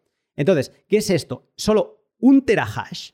Cada 10 minutos hay un minero que tiene la leche, porque esto no es otra cosa que suerte, tiene la leche de encontrar el hash, un único hash, que, que digamos que desbloquea esos bits. ¿Vale? Lo estoy simplificando y me estirarían de las orejas los técnicos. Los mineros de Bitcoin lo único que hacen es sobre una misma información, más o menos, eh, calculan hashes hasta que dan con uno que es el válido, ¿vale? Y entonces ese uno válido les permite ahora mismo acceder a, a la recompensa de bloque, que son 6,25 bitcoins, vamos a poner que Bitcoin está pues a 40.000, pues serían unos 260.000 dólares, ¿no? Si encuentras un bloque, ¿de acuerdo? Eh, encontrar un bloque tú solo en tu casa con tus máquinas es imposible, o sea, tendrías que tener... Ha, sucedido hace no mucho, eh, pero eso es tener una leche universal y mejor ir a por los euromillones. Y, pero eh, digamos que la gente, incluso aunque hayan invertido millones y millones de dólares en máquinas. otro y buscáis todos juntos y os repartís entre ambos, entre todos. Correcto, correcto. Eso lo contó Elías en su día, sí. Correcto. Y entonces lo que haces eh, al final es, eh, pues le pones un precio a cuánto te van a pagar el terahash. Si yo te vuelco en este grupo de mineros eh, un terahash, tú cuánto me vas a pagar al día por terahash. Porque el reparto es en función de terahash que, que, bueno, sí, bien dicho. Correcto. que tú consigas. vale. Hay dos formas. Hay unas, hay unas agrupaciones que se les llaman pools, ¿vale? También. hay unos pools que te pagan en base a lo que encuentran, oye, tú te unes. Si encontramos mucho, repartimos y ganamos mucho. Si ese día no encontramos nada, pues no podemos repartir nada porque no hay nada, ¿vale? Eso es una forma que va cada vez en desuso, lo que pasa que los buenos y los puros están ahí. Y luego hay una forma más común que es, no, no, a mí no me expliques historias de si encuentras o no encuentras, ¿vale? Eso sería como las comercializadoras que te venden a, precio fijo, ¿no? O sea, a mí me da igual a lo que tú pagues el megavatio, a mí me lo vendes, o sea, hemos acordado un precio fijo. Pues estos pools van igual. Digamos que a ti te pagan tanto el terahash, ¿vale? Y entonces este valor de a cuánto se pagaba el terahash está disponible eh, desde el histórico, ¿no? Desde 2011 o así. Y en base a eso, yo lo que he podido calcular es, porque hay una relación directa entre vatios de consumo y terahashes. Y cada tecnología, cada evolución tecnológica... Por... Perdona que interrumpa, si al final, vale, eso es purismo, pero si al final, si al final no eh, hacen falta más terahashes para, para, llegar, eh, bajar el valor, ¿no? O sea, porque te quiero decir, si, si al final hay que meterle más para poder minar, y, o, por mucho que, porque hay gente más rápida que tú, que tu grupo, lo que sea, pues al final lo que estás devaluando el precio del terahash, ¿puede ser o no? Em, entiendo que es como que estás llegando a la conclusión de que si tú le metes más terahashes será más fácil minar.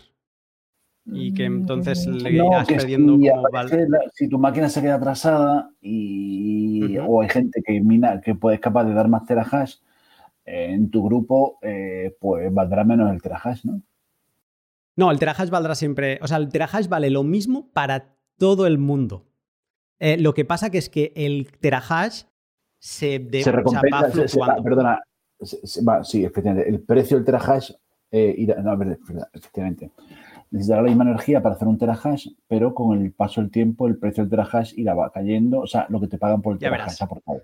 A verás, hay un factor que no estamos teniendo en cuenta, no estamos poniendo aquí sobre la mesa, y es que Bitcoin no te pagan dólares ni en euros. Bitcoin te paga en Bitcoin. ¿De acuerdo? Entonces, el valor del, de Bitcoin cambia. Eh, tú, lo, que tú estás, lo que tú me querías decir ahora lo vas a entender fácilmente. En 2017, un terahash, en enero de 2017, un terahash te daba 90.000 satoshis al día. ¿Vale? Satoshis, ¿qué son satoshis? Un Bitcoin lo puedes dividir en 100 millones de partes. En 100 millones de partes. Es como el, la, micra, ¿vale? Entonces, eh, un eh, terahash te daba 90.000 satoshis. Tú quédate con la cifra, 90.000. Vale, a día de hoy, en 18 de abril de 2022, un terahash te paga 440 satoshis. O sea, mucho menos, mucho menos. Pero te sigue pagando una cifra similar en dólares. ¿Por qué? Porque en enero de 2017 Bitcoin valía 1.000 dólares. En abril de 2022, Bitcoin vale a 40 mil dólares. Y por lo tanto, 450 satoshis ya te equivalen a esos 0.17, 0.20, que creo que es a lo que está más o menos el precio del terahash a día de hoy, ¿no? Pero tú si te lo miras, si te olvidas de Bitcoin, si Bitcoin no te interesa, si tú lo que quieres es que te llegue el, Bitcoin, venderlo a mercado y, digamos, eh, rentabilizar tu inversión eléctrica, y tu inversión también en máquinas que no son baratas de minado, tú lo puedes ver así, ¿no? Con, esta, con estas cifras que te estaba yo diciendo ahora. Entonces, empecé a entender lo que me decía Elías eh, Fernández, que Bitcoin es este driver de generación energética, porque lo que esta incerteza que hablábamos antes que pueden tener los generadores eléctricos, aquí desaparece. De hecho, rentabilizas una instalación solar Yo, por ejemplo, que estoy ya embarrándome en hacer algo de generación y, em, y pues, de solar, ¿no? Eh, entonces me vienen toda esta gente que me hacen los cálculos, no, a ver, ¿cuánta energía consumes tú en tu día a día, en tu casa y tal y cual? Digo, no, no, no, da igual. O sea, es que yo toda la que va a generar la instalación solar me la voy a comer, porque yo me voy a comer más de lo que me va a generar. O sea, todos esos kilovatios, megavatios que me va a generar la instalación solar, yo me los voy a comer.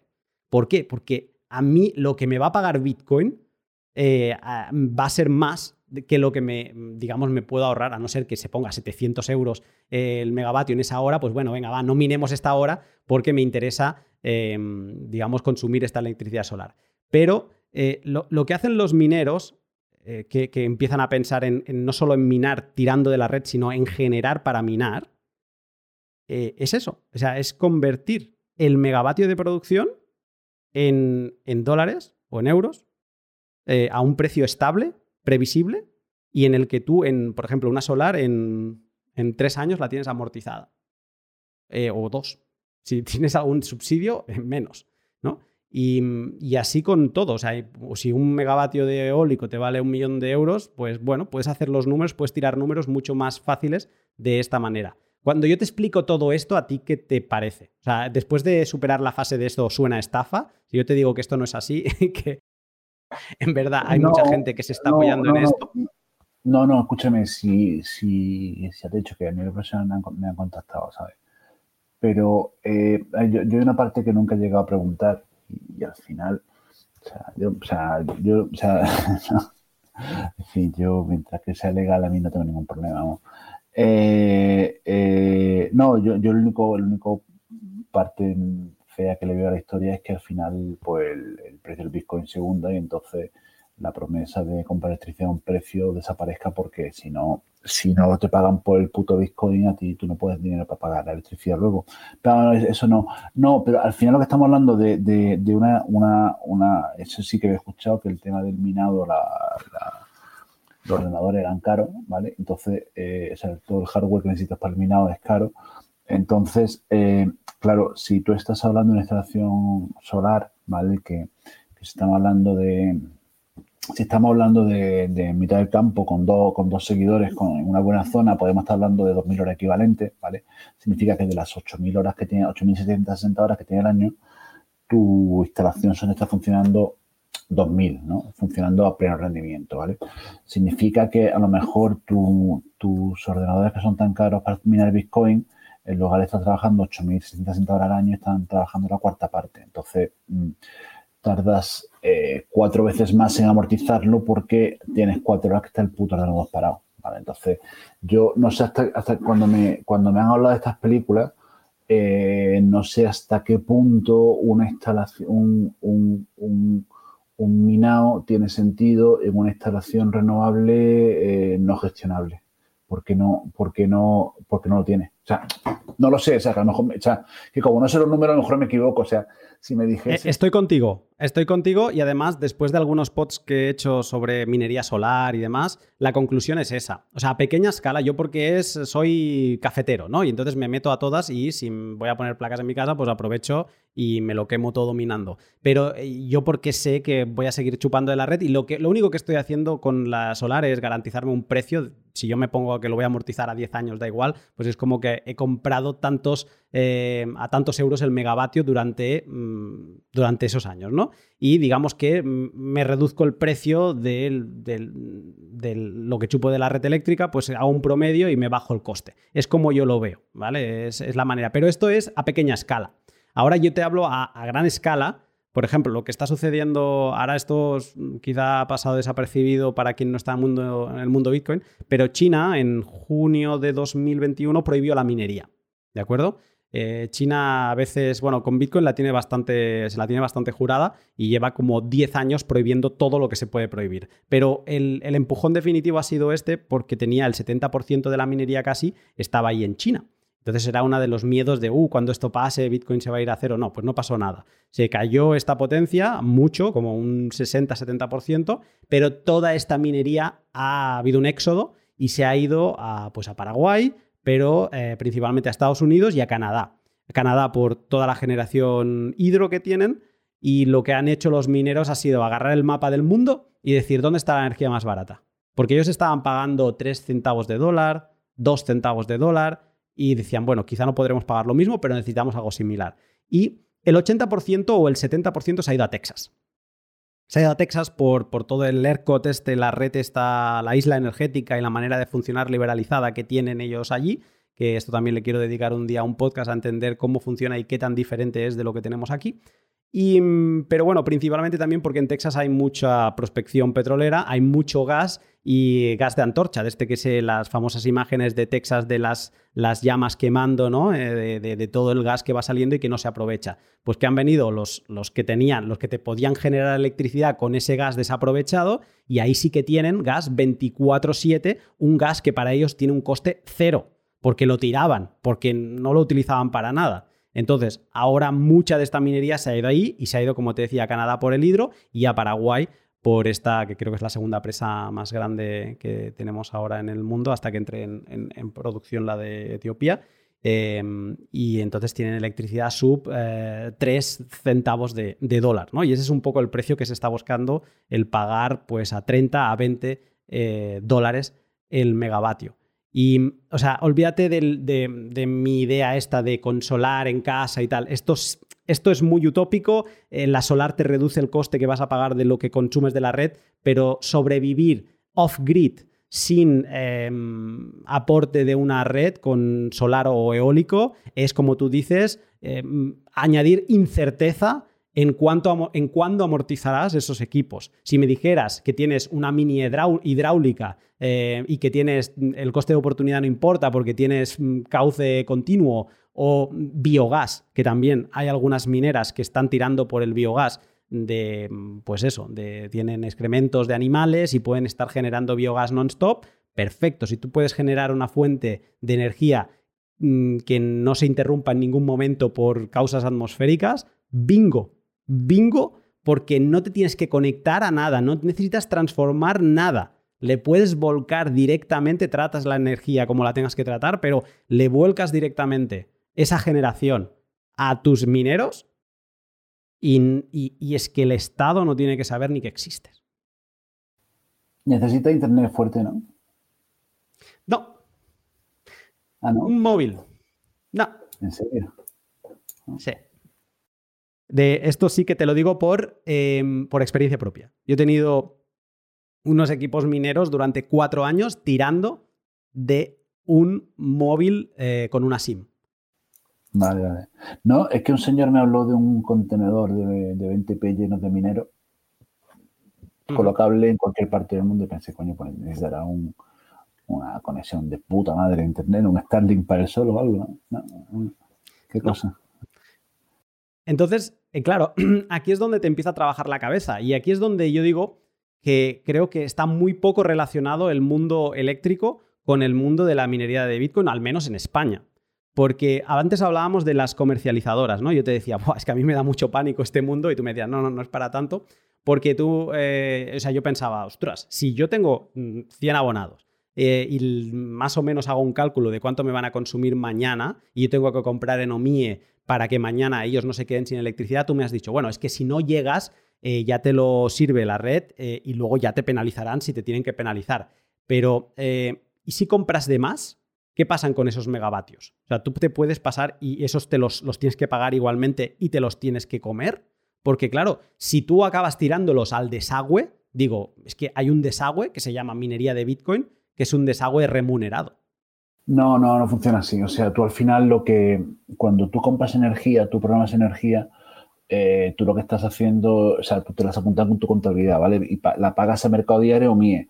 Y si tus clientes consumen menos de lo que tú tienes comprado, pues Red Eléctrica te devuelve esa energía a un precio menor de lo que lo compraste, con lo cual te penaliza por el desvío, pero no, pero no, no tiene sentido.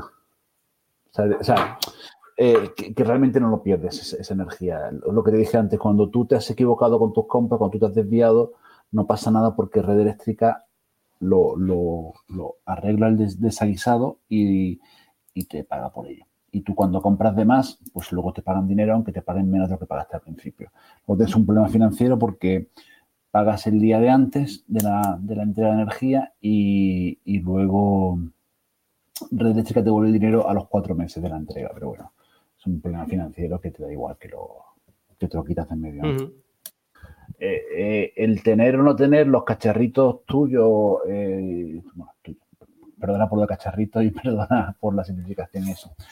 Que, que tú tengas tus cacharros ahí funcionando y puedas utilizarlos en función de la energía que vayas a consumir o no, eso te da igual, tío. Te da igual porque de todas formas, como tú tampoco sabes en tiempo real lo que si la señora ha puesto la lavadora o ha puesto el microondas, pues, pues más o menos.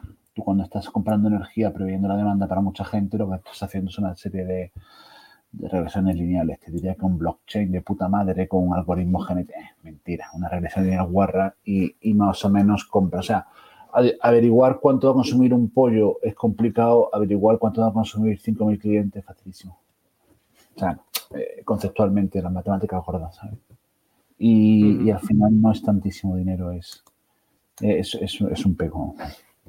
Te, te, voy a incluir, antes de hacerte alguna pregunta más sobre esto de la minería, te voy a incluir otro concepto, y es que informándome sobre la parte del, del precio de la energía que pagan las comercializadoras, em, vi un vídeo que me pareció muy interesante, lo pondré también en la descripción, donde se detallaba cada actor y demás, y, y hablaban de un concepto que luego encontré eh, en el periódico de la energía que se dejó de utilizar eh, desde julio de 2020, juraría.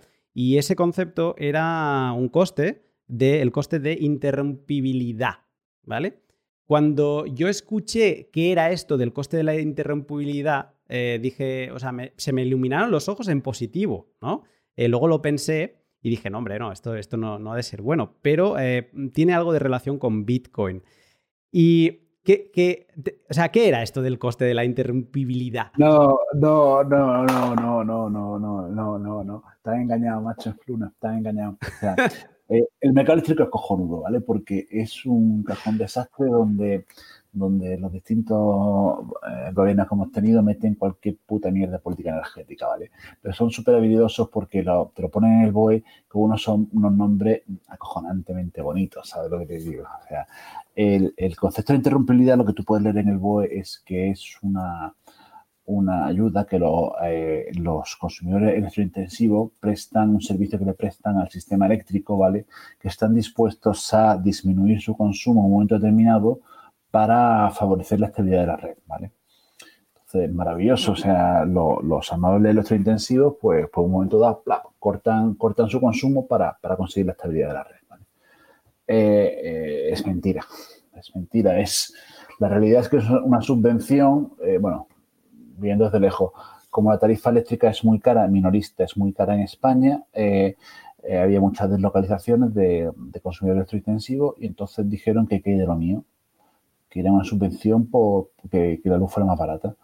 Entonces, lo que se, en un país en el que había una sobrecapacidad acojonante, o sea, que no había problemas de, suministro, mucha más capacidad de generación que de consumo, pues nos inventamos una subvención, ¿vale? Y la subvención era eh, el pago por interrumpibilidad y es que estoy dispuesto a pagar porque te pares, pero coño, como nunca hace falta pararse, te estoy pagando por nada, ¿vale? Entonces, lo siento, tío. vale, entonces, eh, y además, de hecho, hubo una polémica después porque, porque hace unos años, eh, pues según los servicios de ajuste, servicios de ajuste son todos los mecanismos que tiene el propio sistema para, para equilibrar generación con demanda, ¿vale? Entonces, pues digo, cuando, coño, que, que, no, que no hemos quedado corto, que hay que arrancar, que arrancar, pues monto una subasta entre unos tíos de generadores y que el que más me dé, pues arranca la planta en 10 minutos y, resuelve el problemilla que se me viene encima, ¿vale? Eh, un año que, bueno, que por circunstancias del destino, pues una hora los servicios de ajuste salieron a dos mil y pico euros megavatios, ¿vale? Porque el señor de un ciclo de Vizcaya se equivocó, ¿vale? Y, ya está. Entonces hubo cierta polémica con una chorrada porque que, un poquito de energía se venda a 2.000 euros megavatios no es un problema. El problema es que mucha energía se venda a 700 euros megavatios. Pero bueno, quitando esa parte. Hubo cierta polémica y entonces se dijo, oiga, ¿y por qué coño los señoritos de los electrointensivos no pararon? ¿Vale? Pues porque el procedimiento de operación de lo ininterrumpible no incluía eh, actuar por, cuestiones económicas. Y entonces, a raíz de eso, se incluyó que los procedimientos de operación de la interrumpibilidad pudiesen activarse en caso de que el coste del servicio de ajuste fuera muy alto. Y entonces resultó que de vez en cuando estos señoritos tuvieron que parar. Y resultó que se quejaron diciendo, oiga, que es que tengo que parar. Y yo, claro, coño, campeón, si es que es para lo que tú has pujado, para poder parar. Ellos querían cobrar por el servicio sin, sin darlo. Entonces, bueno, eh, ya te digo, era un poquito vergonzoso y ese, esa subvención se quitó. ¿Vale? O sea, no, no hay que fliparse. O sea, no me van a pagar por esto. Hmm, eh, entiendo esta. o sea, escuchándolo, eh, entiendo el, porqué de la alegría cuando lo quitaron. yo a mí se me han iluminado los ojos porque es algo que ahora se le está dando mucho bombo dentro del mundo Bitcoin, porque como toda esta minería que estaba en China, la gran mayoría se ha ido a Texas, ahora, eh, pues, eh, por ejemplo, y, que eh, Texas es una isla energética dentro de Estados Unidos, creo que el, 95% de la energía que se consume en Texas es la, que generan ahí y tienen muy poca interconexión con el resto, pues digamos que ya hay mineros que se han puesto a disposición, porque la minería es pues un, sector electrointensivo, pero con unas ventajas. Y es que mm, la minería se puede detener de golpe, ¿vale? Sin, sin, echar a perder nada. O sea, no estamos hablando de un horno de, bueno, es que si paro ahora, eh, no sé cuántas toneladas de acero se me quedan para tirar o lo que sea, ¿no? Y entonces, en febrero de este año, ya ha sucedido, después de unas tormentas en Texas, que unos mineros en concreto, que no sé cuánto tenían, creo que entre 50 y 100 megavatios eh, contratados, pues pararon operaciones para que, digamos, la, red tuviese mm, carga suficiente para abastecer a, esa demanda. ¿no? Entonces, uno de los puntos fuertes que incluso uno que suena para presidente o para candidato a presidente de Estados Unidos por la parte republicana, que es Ted Cruz, eh, lo está moviendo mucho y es muy bitcoiner y lo está como potenciando de decir, hostia, es que la minería de Bitcoin sí, electrointensiva, pero driver energético, que es lo que te mencionaba yo antes, y por otro lado es eh, un sector que si hay una necesidad, se puede parar en cuestión de segundos. Y eh, lo que no acaban de explicar bien, pero también es accesible esta información, es que todos estos mineros tienen un pacto, en este caso con ERCOT, que todas esas horas que están sin trabajar, eh, esta gente se la, le paga, eh, digamos, todos estos megavatios a un precio determinado. Digamos que son, es un, se detienen por una remuneración, ¿no? Y, esto una de las modas antiguas que había antes eran los negavatios. Los negavatios eran aquellos megavatios que tú no generabas, ¿vale? Entonces, eh, tenían, tenían un valor en su época. Entonces, eso también otro de los eso fue anterior a, a, la interrumpibilidad. Sí, sí, ah, vale. sí, otra de las modas que hubo. Eh, hombre, pero el problema es lo que pasa que, que, el, que, que, que 100 megavatios es una mierda, tío. O sea, eh, para que te hagas una idea, el consumo de España el pico está en 43.000 megavatios. 43, 45.000, no sé seguro. Entonces, conceptualmente, y, un ciclo combinado es un gigavatio, ¿vale? Y una nuclear es otro gigavatio, ¿vale? Entonces, eh, de hecho, una de las cosas que está muy de moda es el prosumidor, el poner al consumidor en el centro del sistema energético, que siempre ha sido muy descentralizado. Y, la realidad, la realidad es que, eh, primero, la demanda es inelástica, salvo contadas excepciones con la que me estás contando ahora mismo tú de, esto, y que y con 100 megavatios no se hace una mierda, con perdón, ¿sabes? Te digo. 100 megavatios es una minera, es una minera pequeña, o sea, pequeña no, es una buena minera, pero eh, que es una única minera. yo he hecho unos cálculos antes eh, que creo que no están bien, pero me salía que el consumo de Bitcoin podría ser de 8, 8 teravatios eh, hora creo. Y me. Hora año. sería 8 teravatios hora, año. Yo al final he hecho un cálculo de los, los em, terahashes que, que, se, o sea, los exahashes que, que, tiene la red y lo he dividido por, un, por la, potencia de una máquina. Pero igualmente, cuando miras en, en, cualquier, lo voy a buscar ahora mientras hablamos, pero el, o sea, las barbaridades que salen del consumo de Bitcoin en cualquier web que buscas. ¿Cuánto consume Bitcoin al año? O sea, eran mucho mayores. Me salían cientos y cientos de teravatios, ¿no? Y entonces cuando he dicho, espera, eh, déjame calcular un momento. O sea, que la red de Bitcoin nos consume, eh, sin tener la cifra, lo que quiero decir aquí es que la red de Bitcoin no consume 100 megavatios y ya, sino que eso era una instalación de un minero. Ese minero en concreto tiene instalaciones en todo el país. Entiendo que eso potencia que, que la puedes cortar en un momento determinado que puede servir para ajustar, ¿vale? No, pero que te digo que, 100 megavatios, o sea, que, el consumo instantáneo en España son 45.000, 43.000 el tope, ¿vale? Y el consumo anual de España son 260 teravatios hora, ¿vale? Entonces, y, para que te hagas una idea, cuando los últimos años de interrumpibilidad, creo que la subvención rondaba los 200 millones de euros al año, ¿vale? número gordo en todo lo que se repartían los, los electrointensivos. Y, hombre, y, una de las cosas de que siempre se, que se están hablando de las nuevas directivas de mercado interior europeo es que la demanda participe en los servicios de ajuste, que los servicios de ajuste no sean solamente de, de, los, generadores. ¿vale? entonces, un servicio, o sea, y, claro, o sea, es exactamente, energéticamente exactamente lo mismo que, una minera de datos, o sea, que una minería de, Bitcoin eh, de 100 megas se pare a que un ciclo combinado aumente en 100 megavatios su, generación. Exacto. Eh, eh, eléctricamente es lo mismo, ¿vale?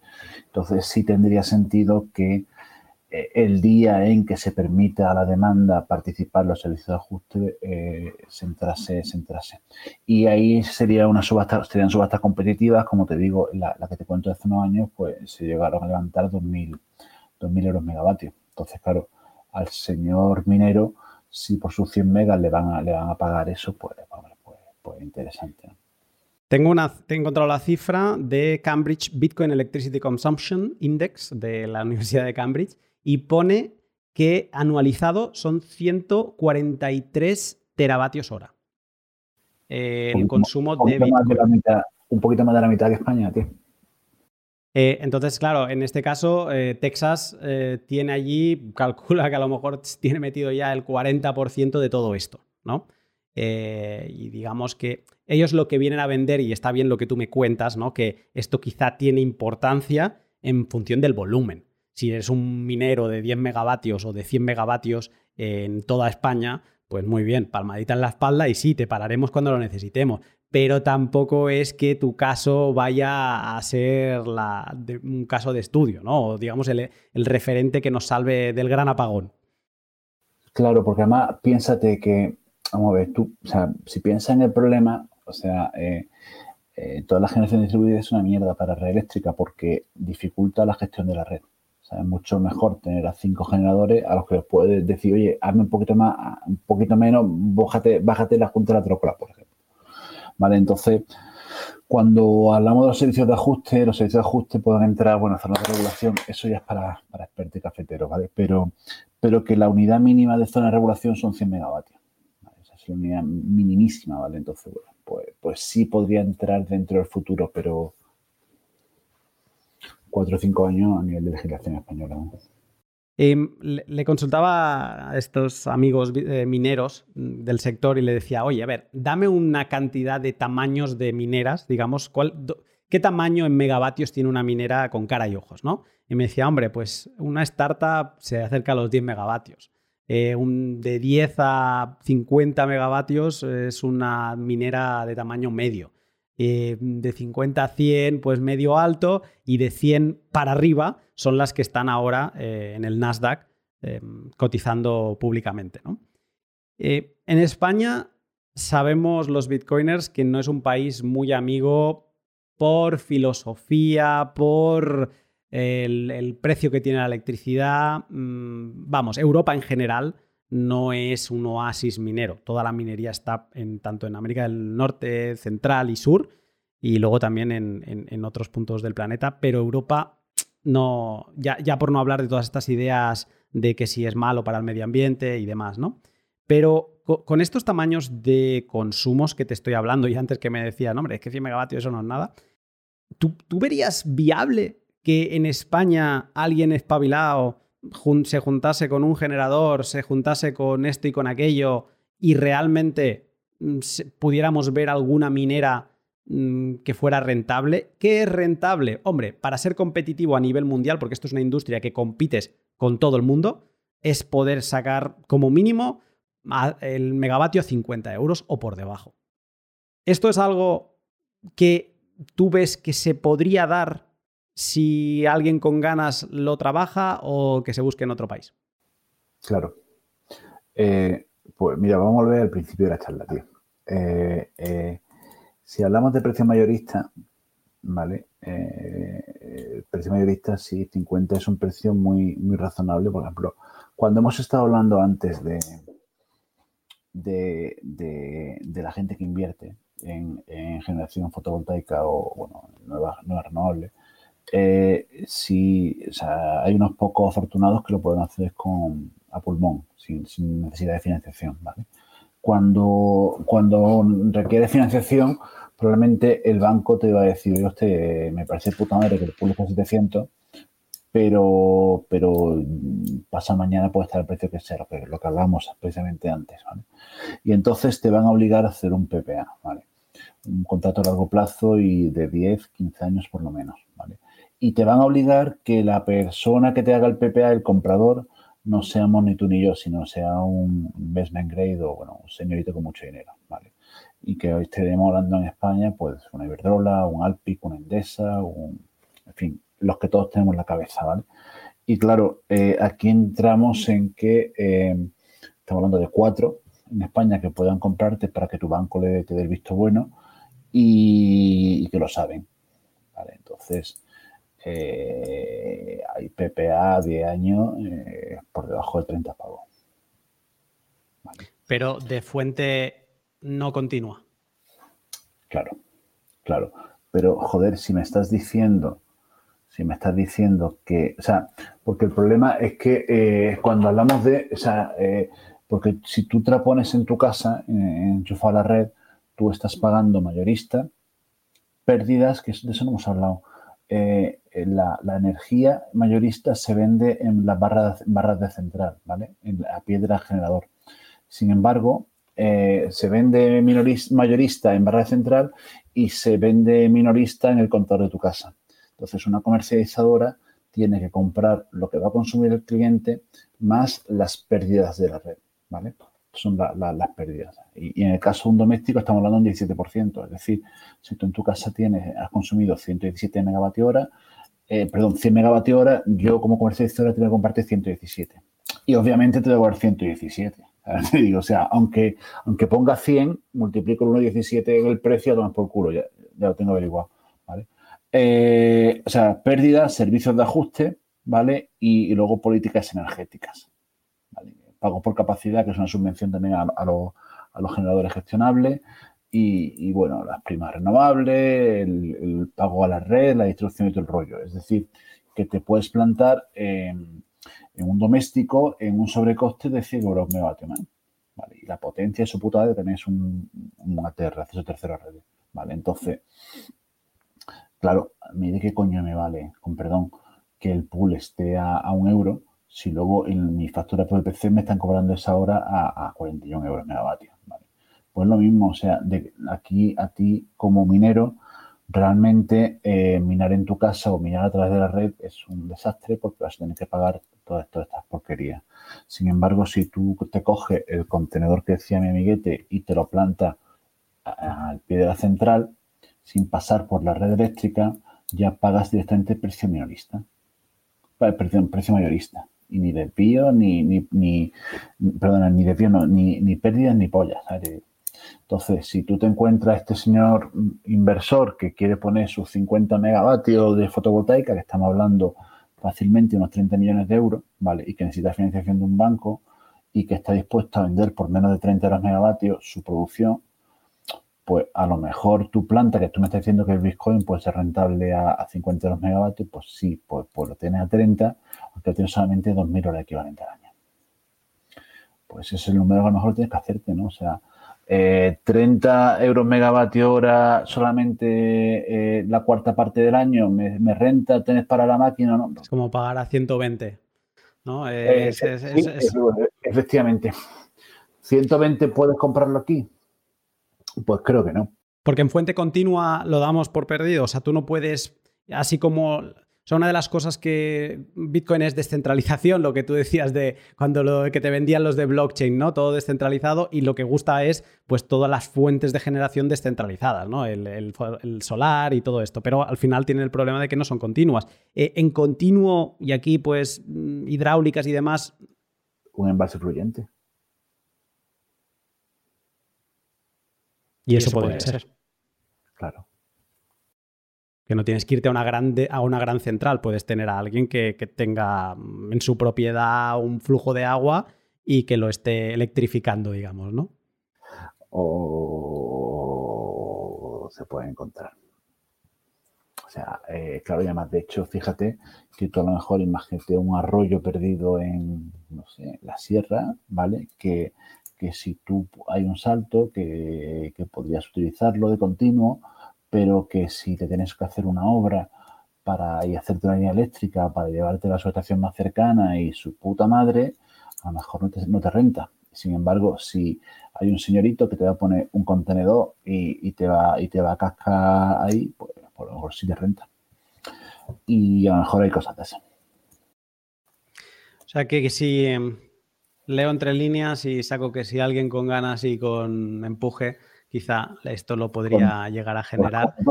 Con, paciencia mucha saliva.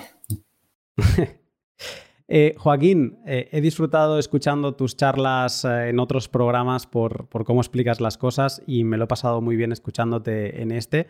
Te agradezco tu tiempo y gracias por este ratito. Nada, hombre, gracias a ti por invitarme. No, o sea, más de hecho ha sido mutuo, o sea, también he aprendido mucho de, de Terahasha y eso.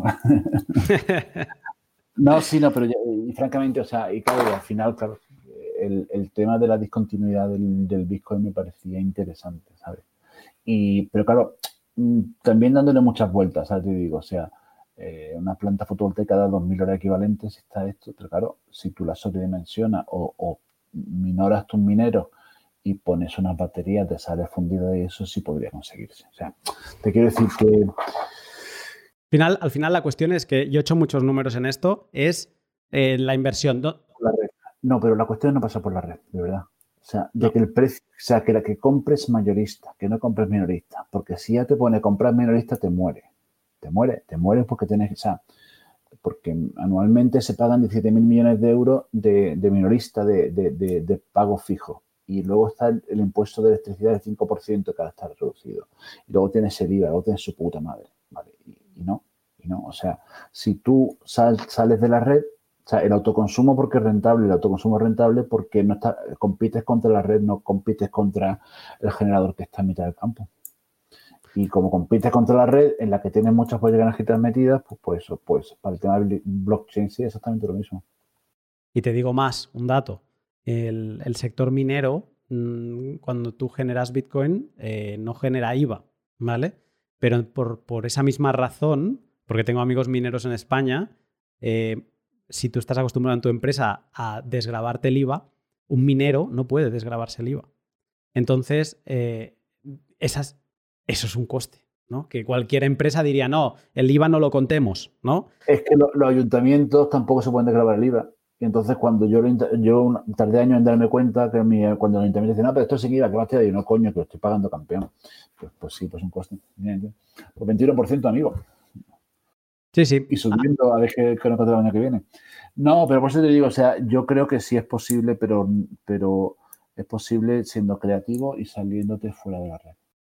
Lo decía mi amigo Elías en ese pod, off-grid. El, el, el, camino es salirse de la red y crear, ponerse como ahí, como una rémora al lado de la generación y chupar de ahí sin pérdidas, sin nada. Es generación y eh, conversión.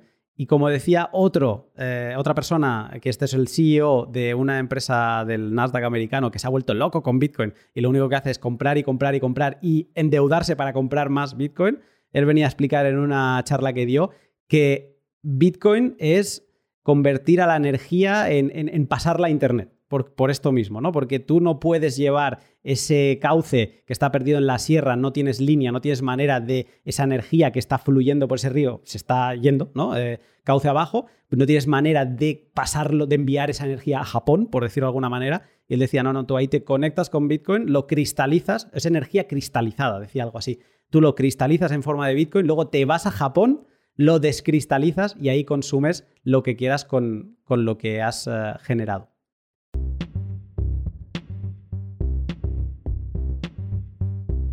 Y hasta aquí el podcast. Y sí, acaba un poco de forma repentina, pero es que Joaquín se quedó sin batería.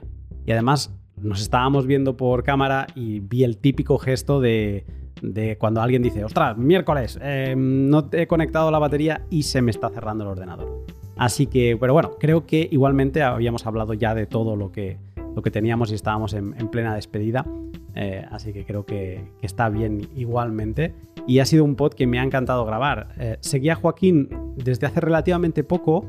Me habló de él, um, Nick y Fran, en una conversación que teníamos eh, por privado sobre temas de minería y los costes eléctricos y demás, y me dijeron, pues échale un vistazo a, a que, está muy bien. Y Joaquín lo empecé a investigar y ver algunos vídeos suyos eh, que tiene por YouTube en otros canales y me encantó, me encantó lo directo y, que te habla en plata, que no da rodeos, te dice las cosas como son, te habla de los políticos como son, te habla de los consumidores que se quejan de los precios sin sentido, te habla, o sea, tiene esa visión que para muchos puede ser incómoda, pero que en verdad te está relatando eh, la situación del mercado eléctrico como es. Incluso también me gusta porque lo explica en, varios de los vídeos que he visto, cómo él tenía la previsión de que en la década de los 20, pues que la electricidad iba a ser todavía más económica que en la década de 2010, ¿no? Y de cómo se equivocó. O sea que, que él te lo dice todo, incluso cuando se equivoca. Y eso me ha encantado. Eh, también me ha gustado mucho este podcast por seguir profundizando y por aclarar este sector. El mercado eléctrico es algo confuso para los que no hemos profundizado, para los que solo vemos el precio de la factura. Y está muy bien. Eh, he podido investigar bastante más y esto mis Patreons lo, sabrán porque lo, lo, he colgado ahí en un artículo. He investigado bastante más cómo funciona el sector y es muy interesante ver cómo se desglosa una factura, todos los costes que, hay. Em, de, a Joaquín le escuché decir que en, cada año hay unos 17 mil millones de euros que se han de pagar en, APR, creo que es. Bueno, en unos costes que son básicamente de, infraestructura, de impuestos, y, todo eso está metido en la factura. Y además hay como una nueva tarifa que intentan poner esos costes en los momentos de mayor demanda del día, con lo que todavía, pues bueno, genera, desbalancea eh, el, mercado natural de, la electricidad y crea situaciones mm, pues, que, llevarán a, que la gente se queje y a que acabemos pagando más en horas que más lo necesitamos, etcétera, ¿no? Y y, es muy curioso, ¿no? Entonces, todo este mundo, no sé si lo voy a llegar a tratar en un podcast, os animo a que lo investiguéis, es muy interesante. Eh, de momento voy a seguir el camino de esta relación entre minería, Bitcoin y electricidad, porque me parece muy interesante y que hay mucho por rascar todavía. Y me voy a centrar en esas fuentes de generación eléctrica que podrían servir en un futuro para crear una minera off-grid en cualquier punto del mundo, ¿no? Es una forma de rescatar fuentes de generación eléctrica que ahora mismo o no están conectadas a la red o quedan demasiado lejos y que creo que se le está prestando poca atención y que el sector eléctrico todavía no ha abierto los ojos al 100% a la minería de Bitcoin.